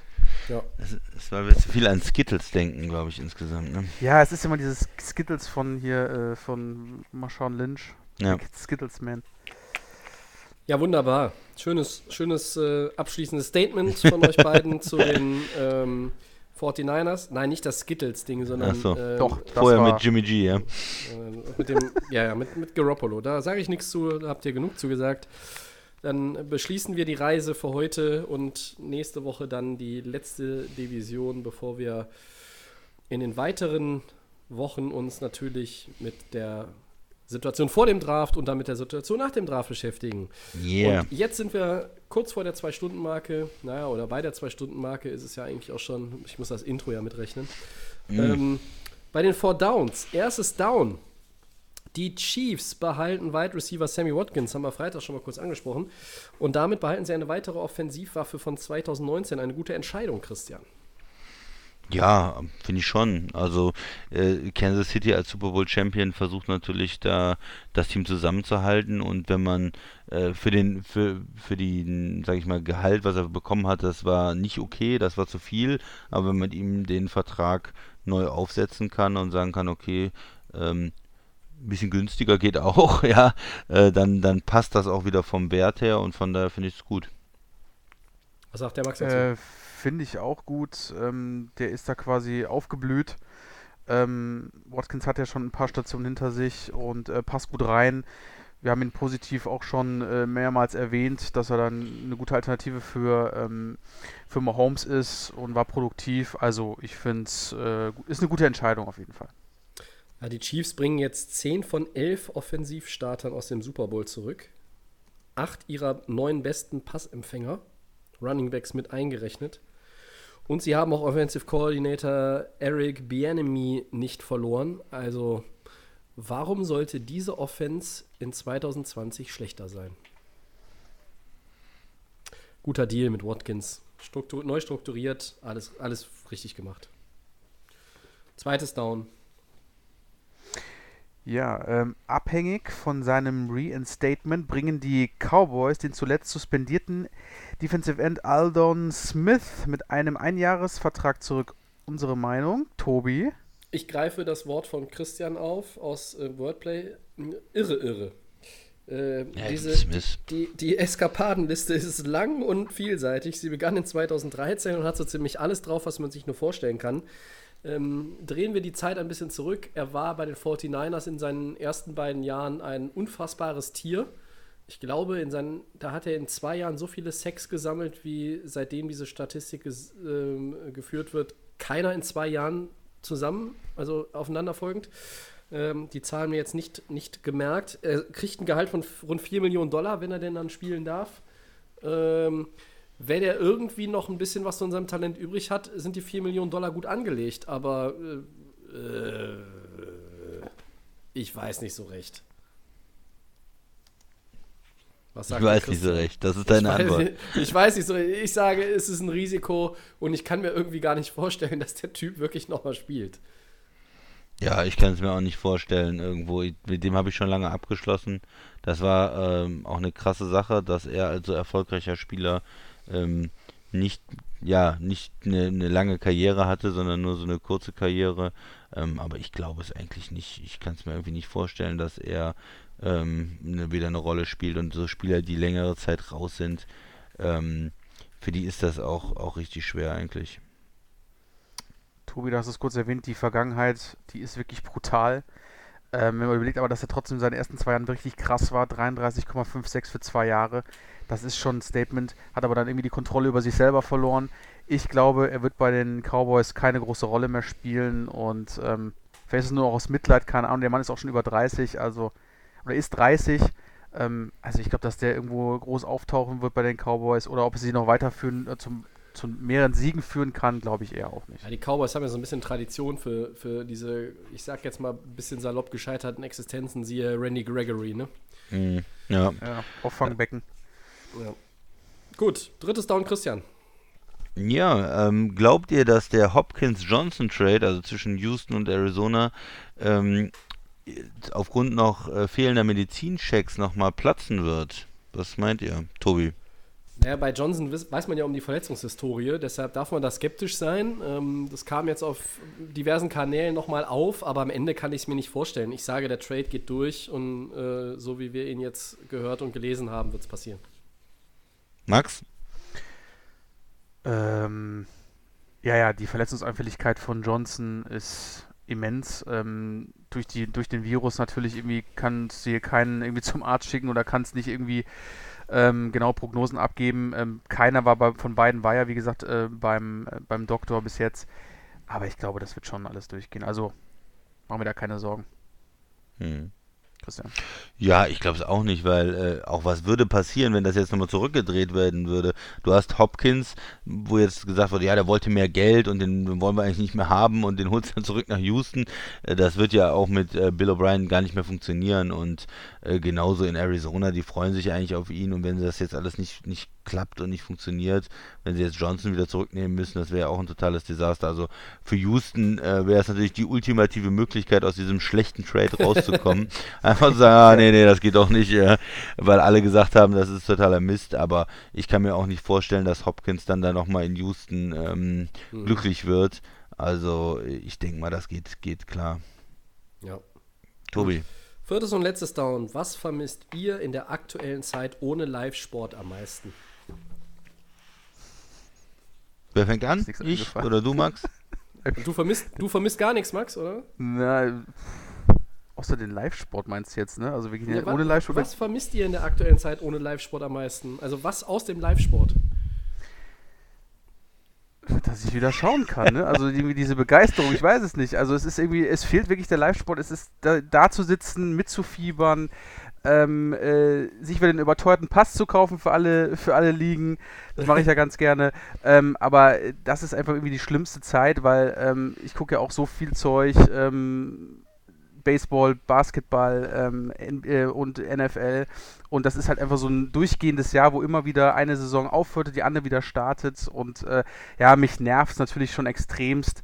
Aber mit der Lage kann ich es auch verstehen, dass man keine Risiko eingehen möchte. Aber irgendwo hoffe ich, dass dann doch wieder im Jahr 2020 irgendwo ein bisschen Sport zu sehen ist. Jetzt haben wir den Draft. Ich freue mich drauf. Christian. Ja, ich wollte auch jetzt sagen, gar nichts im Moment. Also Live-Sport, ja Gott. Also äh, Football ist noch nicht, äh, ist nicht die Saison. Ähm, von daher ist das ganz gut. Und die anderen Ligen in den USA und auch in Deutschland, ich verfolge nicht so viel Live-Sport, muss ich sagen. Ähm, das Einzige, was ich sonst noch ähm, verfolge, ist eigentlich die NBA. Und da ist es ein bisschen schade. So, da, da fehlt die Unterhaltung, da fehlt mir morgens zu gucken, oh, wie haben die denn gespielt und sich ein paar Highlights von Basketballspielen anzugucken. Das ähm, fehlt vielleicht irgendwo, aber mich, mich betrifft es jetzt nicht so schlimm. Tobi, ich denke, du hast da eine andere äh, Meinung zu. Äh, ja, also ich meine, wenn man jetzt, wenn man jetzt Sachen sind, teilweise sind Sachen abgesagt, teilweise sind Sachen aufgeschoben, nach hinten geschoben, da gibt es auch schon für, für das eine oder andere neue, neue ähm, Daten im Kalender, ähm, ob die dann gehalten werden können, weiß man auch noch nicht, aber ähm, klar, ich habe in den letzten Wochen eine Menge vermisst, was, was ich normalerweise in meinem Kalender habe, was ich mir dann auch äh, abends, teilweise auch spät nachts reinziehe. Ähm, ich möchte jetzt, äh, ähm, da sind auch Sachen natürlich dabei, für die jetzt ihr nicht ungefähr, also für die ihr irgendwie gar kein, gar kein Gespür habt. und gar Dodgeball kein on E Interesse habt. Also, ESPN 8. na, also zum Beispiel das, das Masters in Augusta vom Golf äh, hätte ich mir natürlich äh, gerne reingezogen. Ich habe die College-Basketball-Saison mit March Madness extrem vermisst. Ähm, ich vermisse äh, dann jetzt auch sicherlich die NBA-Playoffs, die entweder später kommen oder gar nicht mehr. Ähm, aber um die Frage wirklich zu beantworten mit einem, also ganz ehrlich, was vermisse ich in dieser aktuellen Zeit ohne Live-Show am meisten? ich vermisse es entweder selber im Stadion oder am Fernseher, die Emotionen der Menschen. Wenn 50, 60, 70.000 einem gelungenen Spielzug, einem, einem erzielten Tor äh, oder einem Schlusspfiff dann sich die Emotionen entladen und wirklich diese, diese Welle, Welle der Begeisterung, Emotionen und des Jubels, wenn die rüberkommt. Und wenn du die am Fernsehen erlebst oder im Stadion selber, ähm, wenn einfach so viele Leute sich, sich so einer dieser positiven Emotionen erfreuen im Kollektiv, das vermisse ich. Ähm, eben weil es draußen ist, es ist, es ist überall leise. Ja? Es ist, du gehst raus, es ist leise, es ist. Das fehlt. So ein bisschen diese, diese Emotion im Kollektiv, das vermisse ich. Ähm, ob das jetzt ein erfolgreicher Putt ist von Tiger an der 17 in Augusta und alle auf dem Golfplatz und auf der Tribüne äh, komplett durchdrehen, oder ob das der Dreier von Steph Curry ist, mit dem er irgendwie äh, Spiel 7 für die Warriors erzwingt in der ersten Playoff-Runde, äh, whatever. Also das fehlt mir einfach. Und ähm, ich freue mich, wenn wir das irgendwann wieder haben. Jetzt haben wir den Draft. Dann haben wir wieder ein bisschen Feeling zurück. Endlich.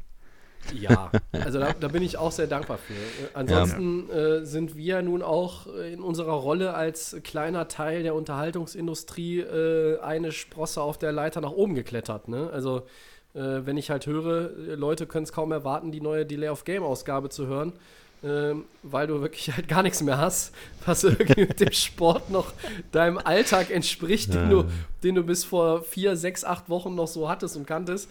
Ähm, dann fühlen wir uns geschmeichelt und fühlen uns geehrt und sagen, in bestem Interesse und nach bestem Gewissen äh, führen wir das auch weiterhin fort. Irgendwann macht die Delay of Game sicherlich eine Sommerpause, aber ähm, jetzt sicherlich noch nicht.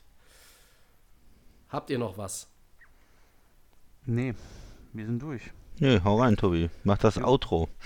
Ja, kommt gleich. Ansonsten können wir nur sagen, vielen Dank fürs Interesse, bleibt gesund. Den kostenlosen Podcast, wie immer, bei Soundcloud, Apple Podcasts und den Kollegen von The Fan FM. bei Facebook und bei Twitter, at Delay of Game NFL. Könnt ihr uns immer schreiben, mit uns in Kontakt treten, freuen wir uns drüber. Einstweilen, vielen Dank, Max. Danke euch. Vielen Dank, Christian. Ja, gerne. Wir bedanken uns bei euch allen. Wir sind nächste Woche wieder für euch da. Letzter Teil, einmal durch die Liga und zurück und wer weiß, was sonst noch. Uns fällt was ein. Zwei Stunden ist für uns überhaupt kein Problem in diesen Tagen. Wir sind ja auch immer zu dritt. Also, bis nächste Woche. Bis dann. Ciao. Tschüss.